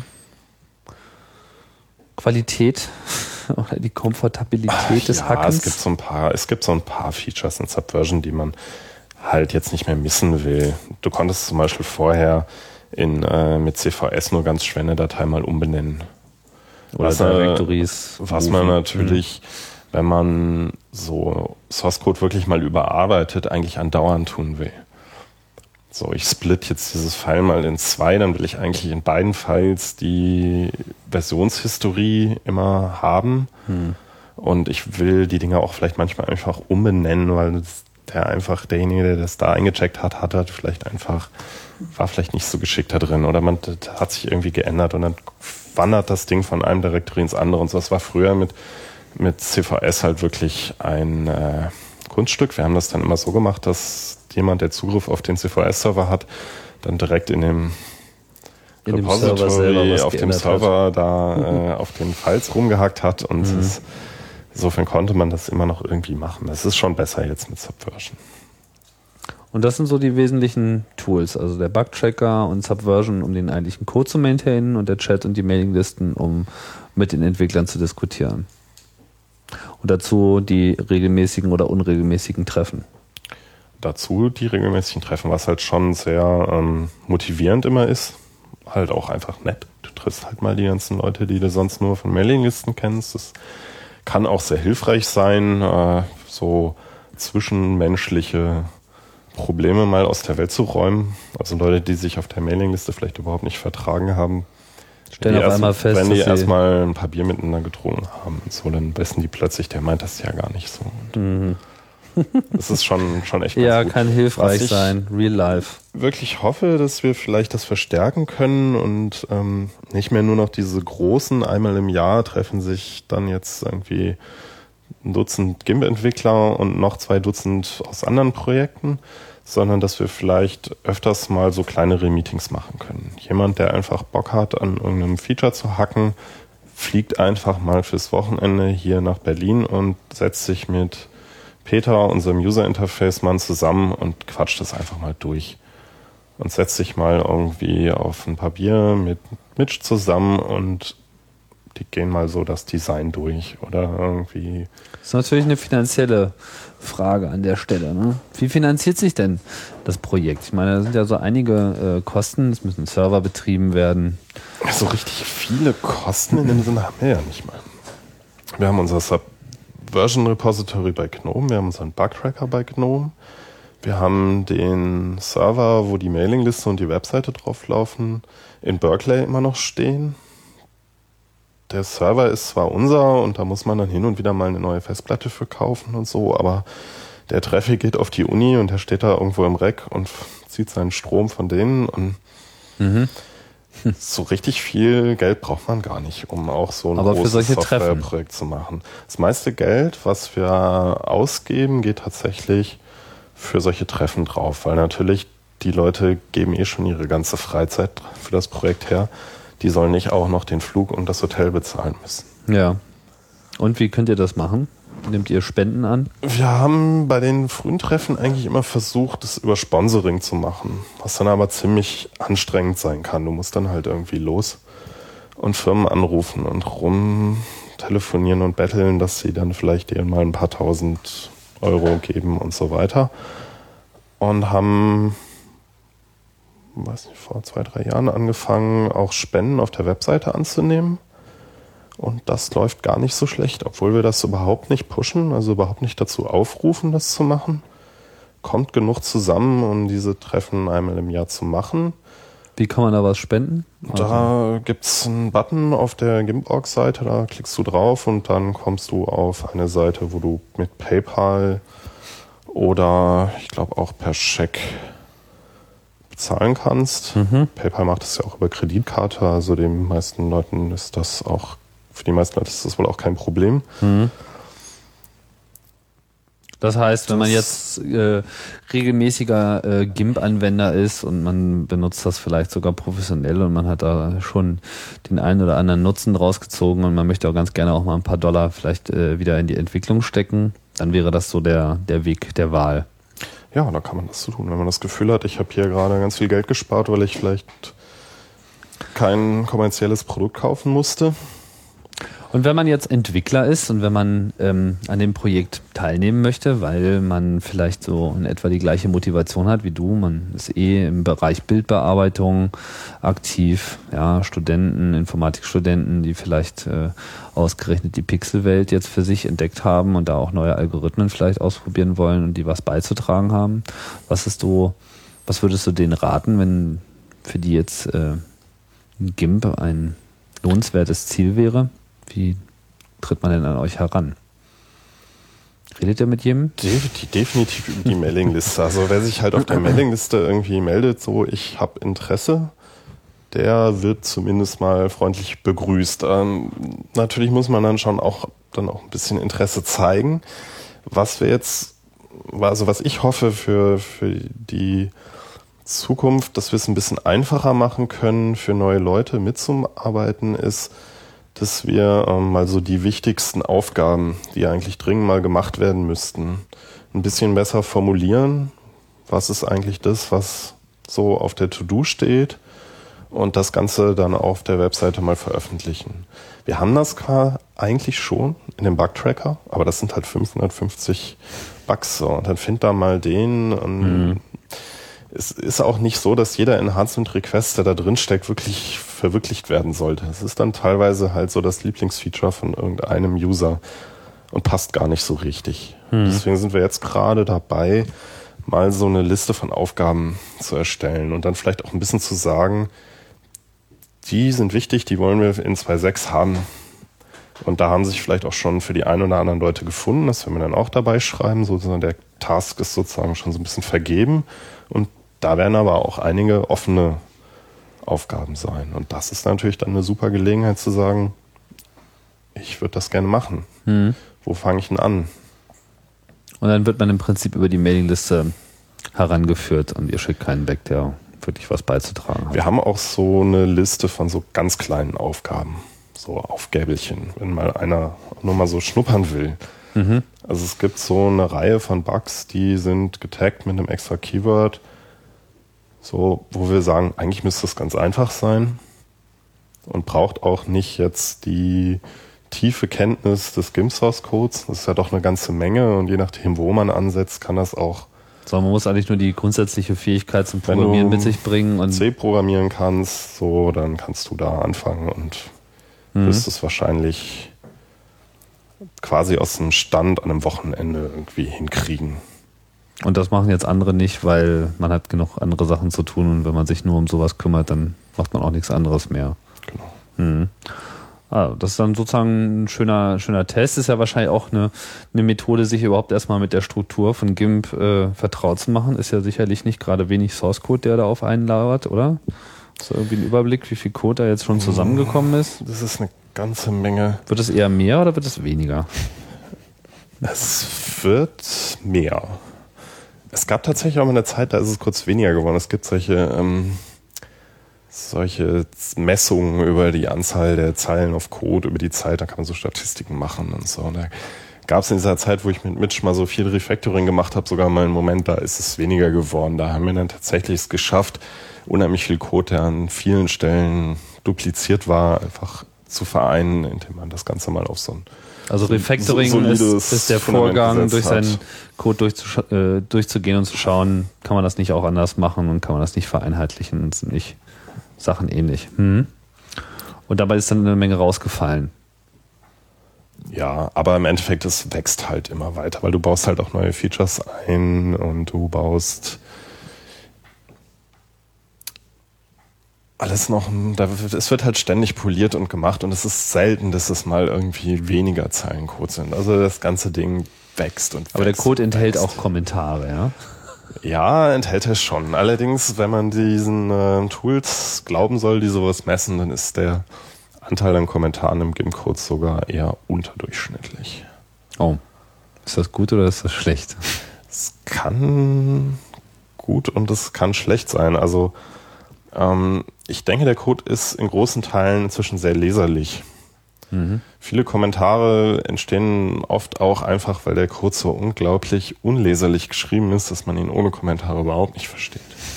Also mir ist es ehrlich gesagt lieber, wenn ich den Code wirklich lesen kann, dann muss es auch nicht unbedingt an jeder Funktion noch eine lange Erklärung geben, was denn das Ding macht. Wenn der Funktionsname im Prinzip schon erklärt, was das Ding eigentlich tut, dann muss man das auch nicht noch kommentieren. Es gibt halt auch Leute, die schreiben Source Code, da steht dann über jeder Zeile drüber, was sie macht. So, A gleich 0. Genau. Moves 0 into A. Ja. Addiere A und B und da steht dann, drunter C gleich A plus B. und Ja, dafür ist Kommentare nicht eingeführt worden. Ja, aber ähm, wie, wie, wie ist denn der Umfang? Also wie viel Code gibt's denn, nur mal um so eine Vorstellung davon zu bekommen? Und wie viel Code, äh, der heute noch existiert, war schon in der 1.0-Version drin? Guck, guck doch mal auf olo.net, da steht irgendwo drin, wie viele Programmierer du wie viele Jahre in einen Käfig sperren müsstest, um den Code zu schreiben. Wo muss ich da hinschauen? Äh, es ist ohloh.net. Die machen ähm, Analysen von, Die Open Source von. Open Source Projekten und ähm, den Leuten, die daran arbeiten. Da kannst du im Prinzip gucken, wer wie viel Zeilen an GNOME oder GIMP oder so weiter besitzt und Ah, okay. wie viel Zeilen Code es wirklich sind. Ich krieg's gerade aus dem Kopf nicht, wie viele es denn dann sind. Das kannte ich noch gar nicht. Hier steht 683 Stacks, was immer das heißen mag. Ah, Activity Map. Steht da auch noch, wo, von wo der Code eingecheckt wurde oder was? Das Ach sind, nee, das sind irgendwelche Stacks, die hier angezeigt werden. Leute, die sagen, dass sie das benutzen, glaube ich. Ah, Die okay. Gut, das sind sozusagen Was die Leute, die es benutzen, sind Stacks? Die sich da in diesem Ding eingetragen haben. Das ist Okay, tatsächlich so ein nicht so bekanntes äh, Tool. Aber ich fand das ganz lustig. Ich habe das irgendwann entdeckt, dass es das da gibt und das ist Mhm. Dass es da Statistiken darüber dass es gibt. da Statistiken darüber gibt, äh, wie 60% mein, wie mein, C oder C++. wie mein Codeverhalten quasi ist. Also da kann ich jetzt irgendwie nachschauen, wie viele Jahre ich schon C programmiere. Oder Ah ja, hier ist die Kurve irgendwie. Tatsächlich, also Januar 01 waren es 1,25 Millionen Code so.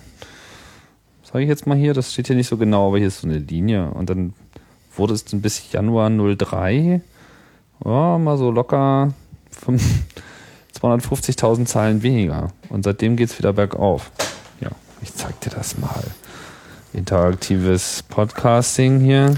Erstaunlich, ne? Wie dann da einfach Hübsch. mit weniger Code, vielleicht haben wir auch einfach nur Kommentare rausgenommen. Nee, habt ihr nicht, weil das ist nämlich hier auch noch auf, äh, auseinandergehalten. Also die Zahl der Kommentare äh, möchte ich mal als relativ konstant äh, angeben. Also es kam eigentlich nur noch Code dazu und kein einziger Kommentar.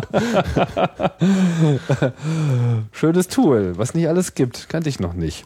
Guck mal, wenn du da ein bisschen runter scrollst, auf der Seite steht irgendwo, es gibt Ja. da haben sie so eine, Interaktives Scrolling. Nee, tiefer geht's nicht. dann haben sie es schon wieder geändert, dann finde ich es nicht. Mhm. Ah, das können ja dann die Hörer mal nachschauen, wenn sie Genau. das interessant finden. olo.net schön bunt Open Source zum Bunt klicken. Das ist doch schon mal was.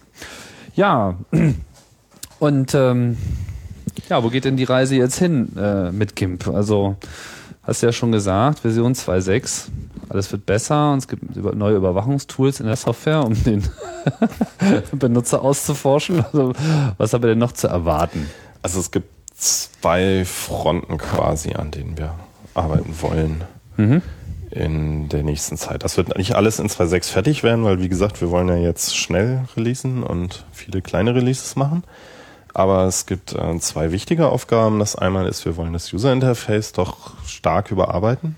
Ein bisschen auch weg von diesen mehrere Fenster, die sich dann irgendwie auf dem Bildschirm befinden und in irgendeinem Bezug zueinander stehen oder nicht stehen. Sondern mehr so ein Single-Window-Interface zu machen. Ja, sowas in die Richtung. Also es wird wohl immer noch die Möglichkeit geben, auch mit ähm, mehreren Monitoren vernünftig zu arbeiten, was ja ein Problem ist bei Ja, diesen reinen äh, Ein-Fenster-Lösungen. Aber wir werden definitiv ähm, mehr in die Richtung arbeiten, dass wenn du an einem Bild arbeitest, du die Sachen, die Werkzeuge alle an dem Bild irgendwo hast und irgendwo alles im Griff hast und auch in deiner Taskleiste GIMP als eine Anwendung erscheint und nicht als Sammelsurium von Fenstern.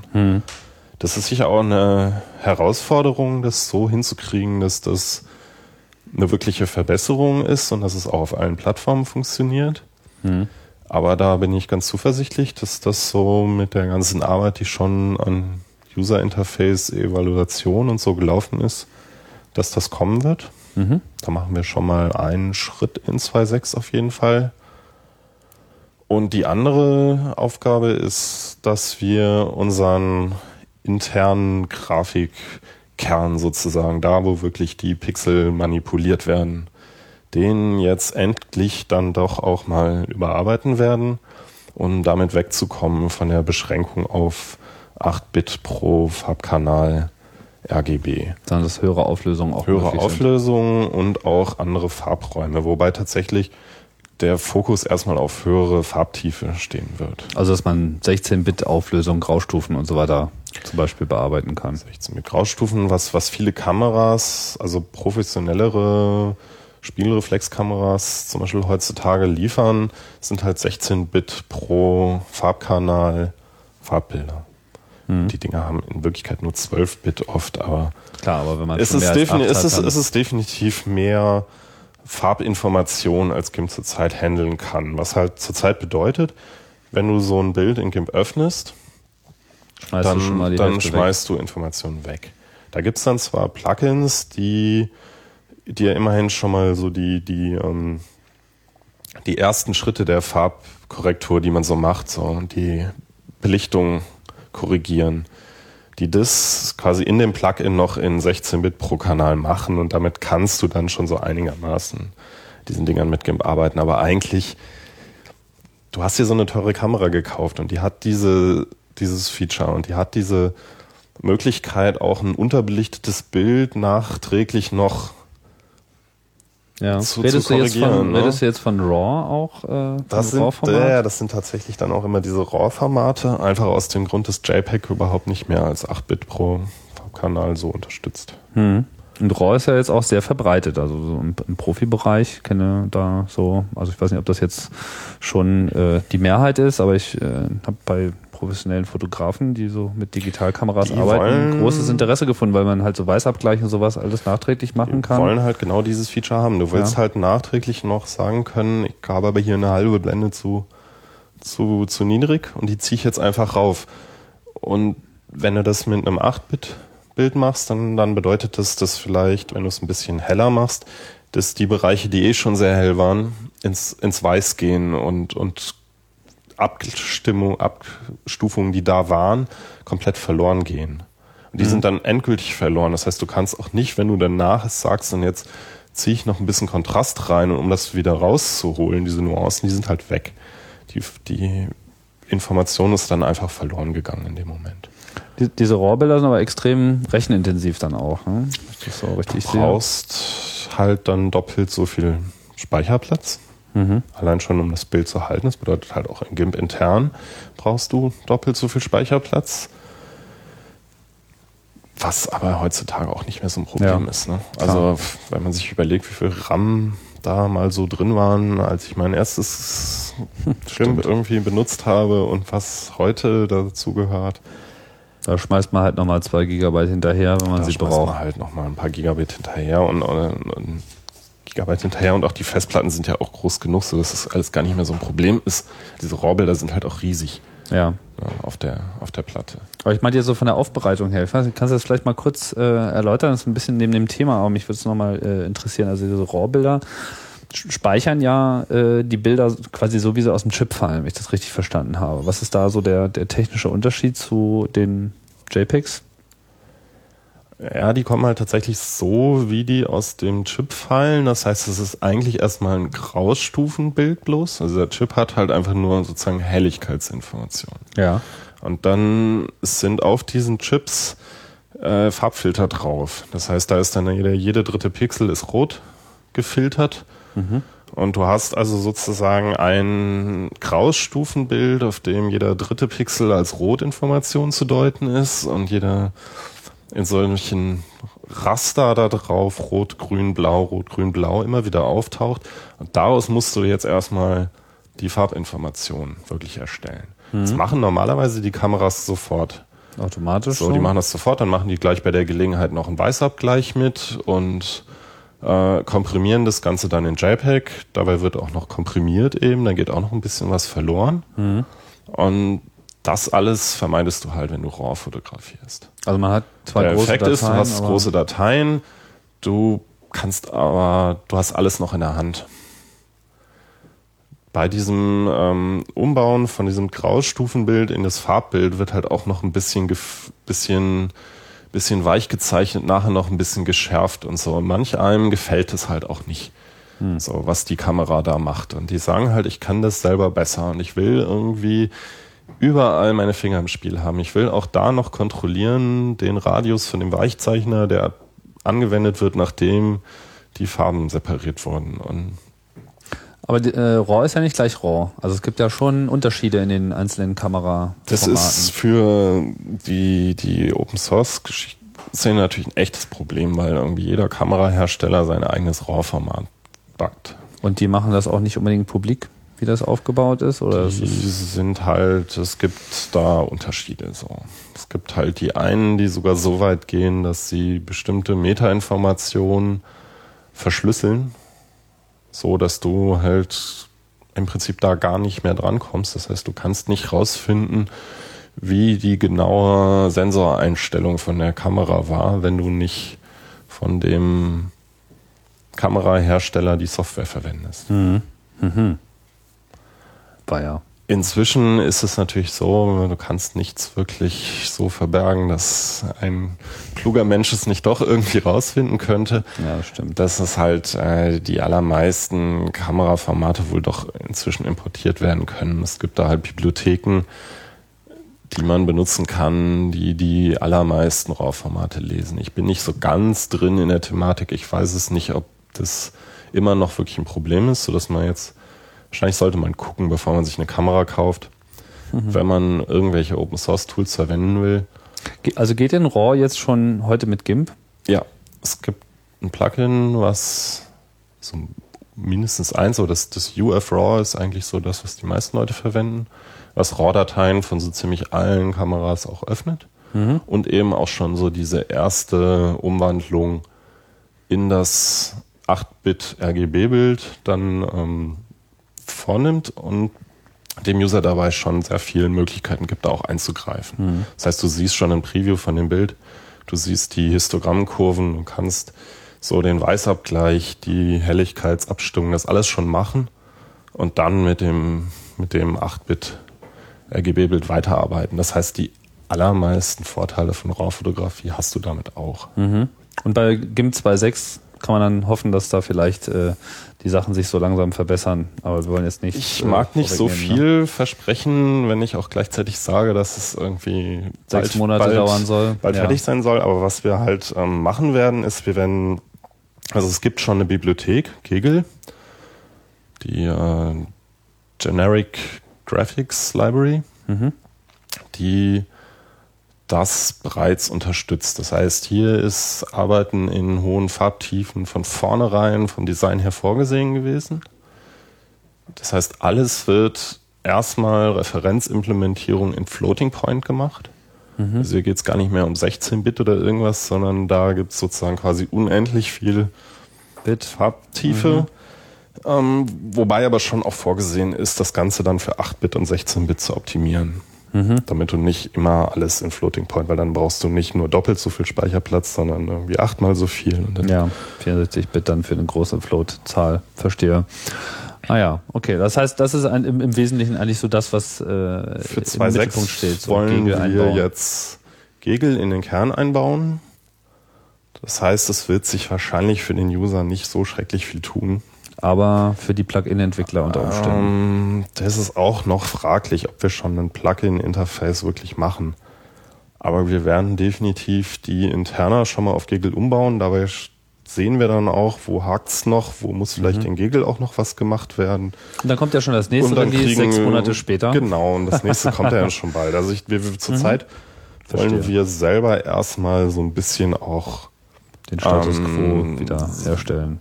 Ja, auch so ein bisschen rausfinden, wie funktioniert das mit Gegel eigentlich alles und wie kriegen wir das am besten nachher auch in die Plugins rüber und man muss ja auch ein bisschen aufpassen, wenn man so Plugin-APIs kreiert, dann legt man sich auch fest, dann muss man dann ja. auch später lange die immer noch wieder unterstützen. Klar. Ja, na, jetzt haben wir aber einen schönen ähm, schön umfangreichen äh, Blick getätigt. Gibt es denn so aus deiner Perspektive jetzt noch etwas, was man vielleicht äh, erwähnen sollte? Aus der Benutzer- oder Entwicklerperspektive auf das Programm oder ein Wunsch? Ja, also ich wünsche mir schon, dass wir mehr frische Entwickler kriegen. Das ist etwas, was mir jetzt doch sehr am Herzen liegt, weil so die Riege wird alt. Die Leute, die Kriegen jetzt vor, alle Kinder? Vor Jahren äh, das mal als Studenten irgendwie gemacht haben. Viele von denen sind immer noch dabei, sind, sind immer noch aktiv, wenn sie auch vielleicht oft nur noch dann auf der Mailingliste oder so ein bisschen bei dem Maintenance helfen. Aber es fehlt manchmal so ein bisschen an so diesen Leuten, die noch zwölf, Stunden, zwölf Stunden am Tag nichts anderes machen als GIMP hacken. Mhm. Da komme ich halt auch nicht mehr zu. Mhm, klar. Naja, das kann man nicht ewig machen. Aber hast du mal gemacht? Ja, ja, doch, das haben nur wir, zwölf? Haben, haben wir nicht nur zwölf. Nee. ja, Mitch und ich hatten ja auch noch irgendwann dann tatsächlich mal so ein paar Monate, wo wir in einer Firma gearbeitet haben, wo das eigentlich nichts mehr zu arbeiten gab, weil das ganze eh sozusagen schon bankrott war und wir sind da halt eigentlich nur noch hin, morgens und haben GIMP gehackt bis nachts um 12 und am nächsten Tag wieder. So ein Schub könnte das Programm auch mal wieder gebrauchen. So eine New Economy Phase im Zusammenbruch. Ja. Es ist nicht so, dass wir nicht auch neue Entwickler hätten, aber ich wünsche mir doch, dass das mehr werden. Es könnten noch mehr sein. Ja, ich meine, es ist ja ein attraktives äh, Projekt mit viel äh, Vergangenheit so und auch viel Gegenwart, viele User. Das kann ja auch nicht jedes Programm so von sich äh, behaupten und sicherlich auch äh, noch eine ganze Menge Anwendungsmöglichkeiten in der Zukunft. Das ist ja noch nicht gerade eine aussterbende Spezies, wenn man sich anschaut, was so im kommerziellen Bereich an äh, Bildbearbeitungs- oder auch, sagen wir mal, Bildverarbeitungssoftware kommt. Also gerade so ähm, so äh, Lichttisch äh, orientierte äh, Bildbearbeitung, wo es gar nicht jetzt darum geht, jedes Pixel einzeln zu bearbeiten, sondern wo man eigentlich nur diese ganzen Einstellungen und diesen RAW-Import und so weiter äh, macht oder Bilder sortieren und sammeln. Äh, hältst du denn äh, mittlerweile, ich meine, da haben wir schon vor ein paar Jahren mal drüber geredet, ist denn, ist, ist denn der GIMP Source Code jetzt so modular, dass man darüber nachdenken könnte, eben auch so verschiedene Anwendungsarten äh, aus derselben Codebasis abzuleiten, dass man also so ein Leuchttischprogramm hat auf der anderen Seite oder was ich mir immer wünsche, ist so ein einfach so ein kleines Programm, was einfach nur Resizing und Cropping irgendwie ordentlich macht, weil das einfach das ist, was ich 99,99 Prozent aller Fälle ist das bei mir die Bildbearbeitung, ja und vielleicht noch die Levels angleichen. So, ich nehme mir so ein Bild und ich brauche das eine richtige Größe und äh, ich will das nochmal resizen und dann mache ich es nochmal irgendwie in hübsch und dann speichere ich das ab. So, das ist irgendwie so Ne? Also das, das meine ich. Ist, ist das schon so ein Werkzeugkasten, dass man sagen kann, okay, jetzt baue ich aus GIMP Minigimps, die auf bestimmte Sachen hin optimiert sind? Ich denke, es ist durchaus machbar, aber es ist wahrscheinlich noch nicht ganz so einfach, wie du es gerne hättest. Ja. So von wegen, heute setze ich mich mal eben hin und mache das. Da wäre halt schon noch mehr Arbeit möglich, aber ich halte es äh, heute für wesentlich einfacher, das zu tun, als es noch vor ein paar Jahren war. Hm. Und ich denke, es wird auch immer einfacher werden, einfach weil wir immer mehr Funktionalität kapseln und, und klar voneinander trennen, einfach um auch diese Millionen Zeilen Code irgendwo übersichtlich zu erhalten. Du willst halt auch, dass wenn jemand ein neues Feature bauen will, der halt nicht diesen ganzen Code kennen muss, von vorne bis hin. Kegel wird sicher ein bisschen was in die Richtung bringen, was du sagst, dass man ähm, das auch für andere Anwendungen benutzt. Ganz einfach, weil wir sehr viel von diesen Filtern und eben diese ganze Pixel-Manipulationsalgorithmen werden in Gegel landen. Und die viele Plugins werden einfach als Gegel-Operationen enden. Und Kegel ist von vornherein so designt, dass es halt nicht für GIMP ausschließlich ist. Mhm. Es gibt auch tatsächlich jetzt schon zwei, drei Projekte, die auch schon so ein bisschen Giggle benutzen. Ah ja, okay. Es gibt ja schon eine Weile, ne? Also es, so es gibt schon eine Weile, ist aber erst seit ein paar Jahren jetzt wieder aktiv in der Entwicklung und auch eigentlich erst seitdem es jetzt vor allen Dingen von äh, Pipin gepflegt und weiterentwickelt wird, überhaupt mal an einen Punkt gekommen, dass du es auch benutzen kannst. Und zu dem Zeitpunkt, wo es in GIMP landet, ist es dann natürlich sicherlich eine äh, deutliche Aufwertung des Subsystems, sodass sich das andere nochmal genauer anschauen werden. Ja, fein. Ja, wo wir da im Endeffekt ja hinwollen, also es ist schon aufregend, es geht halt nicht nur um ein bisschen mehr Farbtiefe, sondern äh, wir wollen halt irgendwo hin auch zur verlustfreien Bildbearbeitung. Das heißt, du malst nicht mehr da irgendwo drüber oder machst wirklich einen Blur, der dann, und das, das ist dann halt passiert, so. Sondern du kannst äh, irgendwann zurückgehen und kannst sagen, an dem Blur da oben habe ich aber doch ein bisschen arg irgendwie aufgetragen. Ich drehe jetzt mal den Radius von dem Blur zurück und wanderst sozusagen nicht nur in deiner History zurück und machst das Ganze wieder, sondern das ganze Bild existiert gar nicht in dem Sinne, als, als fester Zustand, sondern das Bild ist das Ergebnis von Operationen. Mhm. Und du kannst im Prinzip, wenn du dann nach zwei Stunden Bildbearbeitung fertig bist, kannst du sagen, wenn ich jetzt am Anfang nicht das Bild aufgemacht hätte, sondern das andere, was wäre denn dann dabei rausgekommen? Und dann gehst du einfach hin und stöpselst sozusagen aus diesem Netz von Operationen das eine Bild um und guckst mal, was hinten rauskommt. Das heißt, während ich normal mit dem Programm arbeite, definiere ich eigentlich so, eine, so einen Workflow, so einen, so einen Ablauf. Und das ist dann quasi, ich, ich skripte eigentlich nur noch, wenn man mal Ja. so will. Ja? Also ich sage nur noch, Und das ist eine Herausforderung auch vom, vom User Interface. auch für die CPU. Auch für die CPU, aber ich denke, die CPU und die, Sp- der Speicher, die werden mithalten. So. Und diese, Ja. die ganzen Ideen sind, sind nicht neu. Die hatten wir schon 2000 auf dem GimCon, als wir im, im Club gesessen haben in der Mhm. Marienstraße und, und wüstes Zeug auf dem Overhead-Projekte designt haben. Und da wäre das alles noch nicht so richtig drin gewesen. Aber mit den Mitteln heutzutage, Gegel hat so eine kleine Anwendung dabei, wo man das schon so ausprobieren kann. Da kannst du dir den Baum von Operationen zusammenbauen und es wird live gerendert. Ist denn da daran zu denken, dass noch andere Teile aus GIMP so komplett ausgegliedert werden, wie das eins mit dem GTK äh, geschehen ist? Auch wieder jetzt so im Hinblick auf nutzbar in anderen. Was ich ganz gerne hätte, wäre, dass man vielleicht ein paar von den Widgets, die wir dringend brauchen, entweder halt in GTK einbaut oder vielleicht mal so eine Bibliothek von Widgets für Grafikprogramme schafft. Weil du brauchst einfach so. Grafikprogramm, andere User Interface Elemente. Gerade weil du oft sehr viel gleichzeitig am Screen hast, aber unheimlich viel Platz eigentlich für das Bild selbst brauchst. Du brauchst kleine, kompakte Bedienelemente, die, wenn man dann draufklickt, groß werden, gut benutzbar sind. Und, und in der Richtung werden wir wohl viel machen in nächster Zeit. Und wir haben auch unsere Widgets schon immer in Bibliotheken, aber zurzeit benutzt diese Bibliothek eigentlich nur GIMP und die Plugins benutzen sie halt. Aber die Zusammenarbeit mit den anderen Projekten ist ja da. Also da wird sich das schon ergeben. würde sich das schon ergeben. Ja. Gut, ich denke, jetzt haben wir doch hier einen sehr umfangreichen Blick auf ähm, Entwicklung und Hintergründe und auch technische Finessen von äh, GIMP zusammengetragen. Vielen Dank, Sven. Du hast ja, daran gezweifelt, dass man zwei Stunden lang über GIMP reden kann, aber so ist es nun gekommen. zwei Stunden Marke ist gerade gefallen und ich denke, man könnte sich auch noch viel länger darüber unterhalten, aber wir wollen ja hier auch halbwegs kompakt zusammenfassen ähm, zu interessanten Themen über alles Mögliche bei Chaos Radio Express. Insofern sage ich jetzt äh, Tschüss, Sven.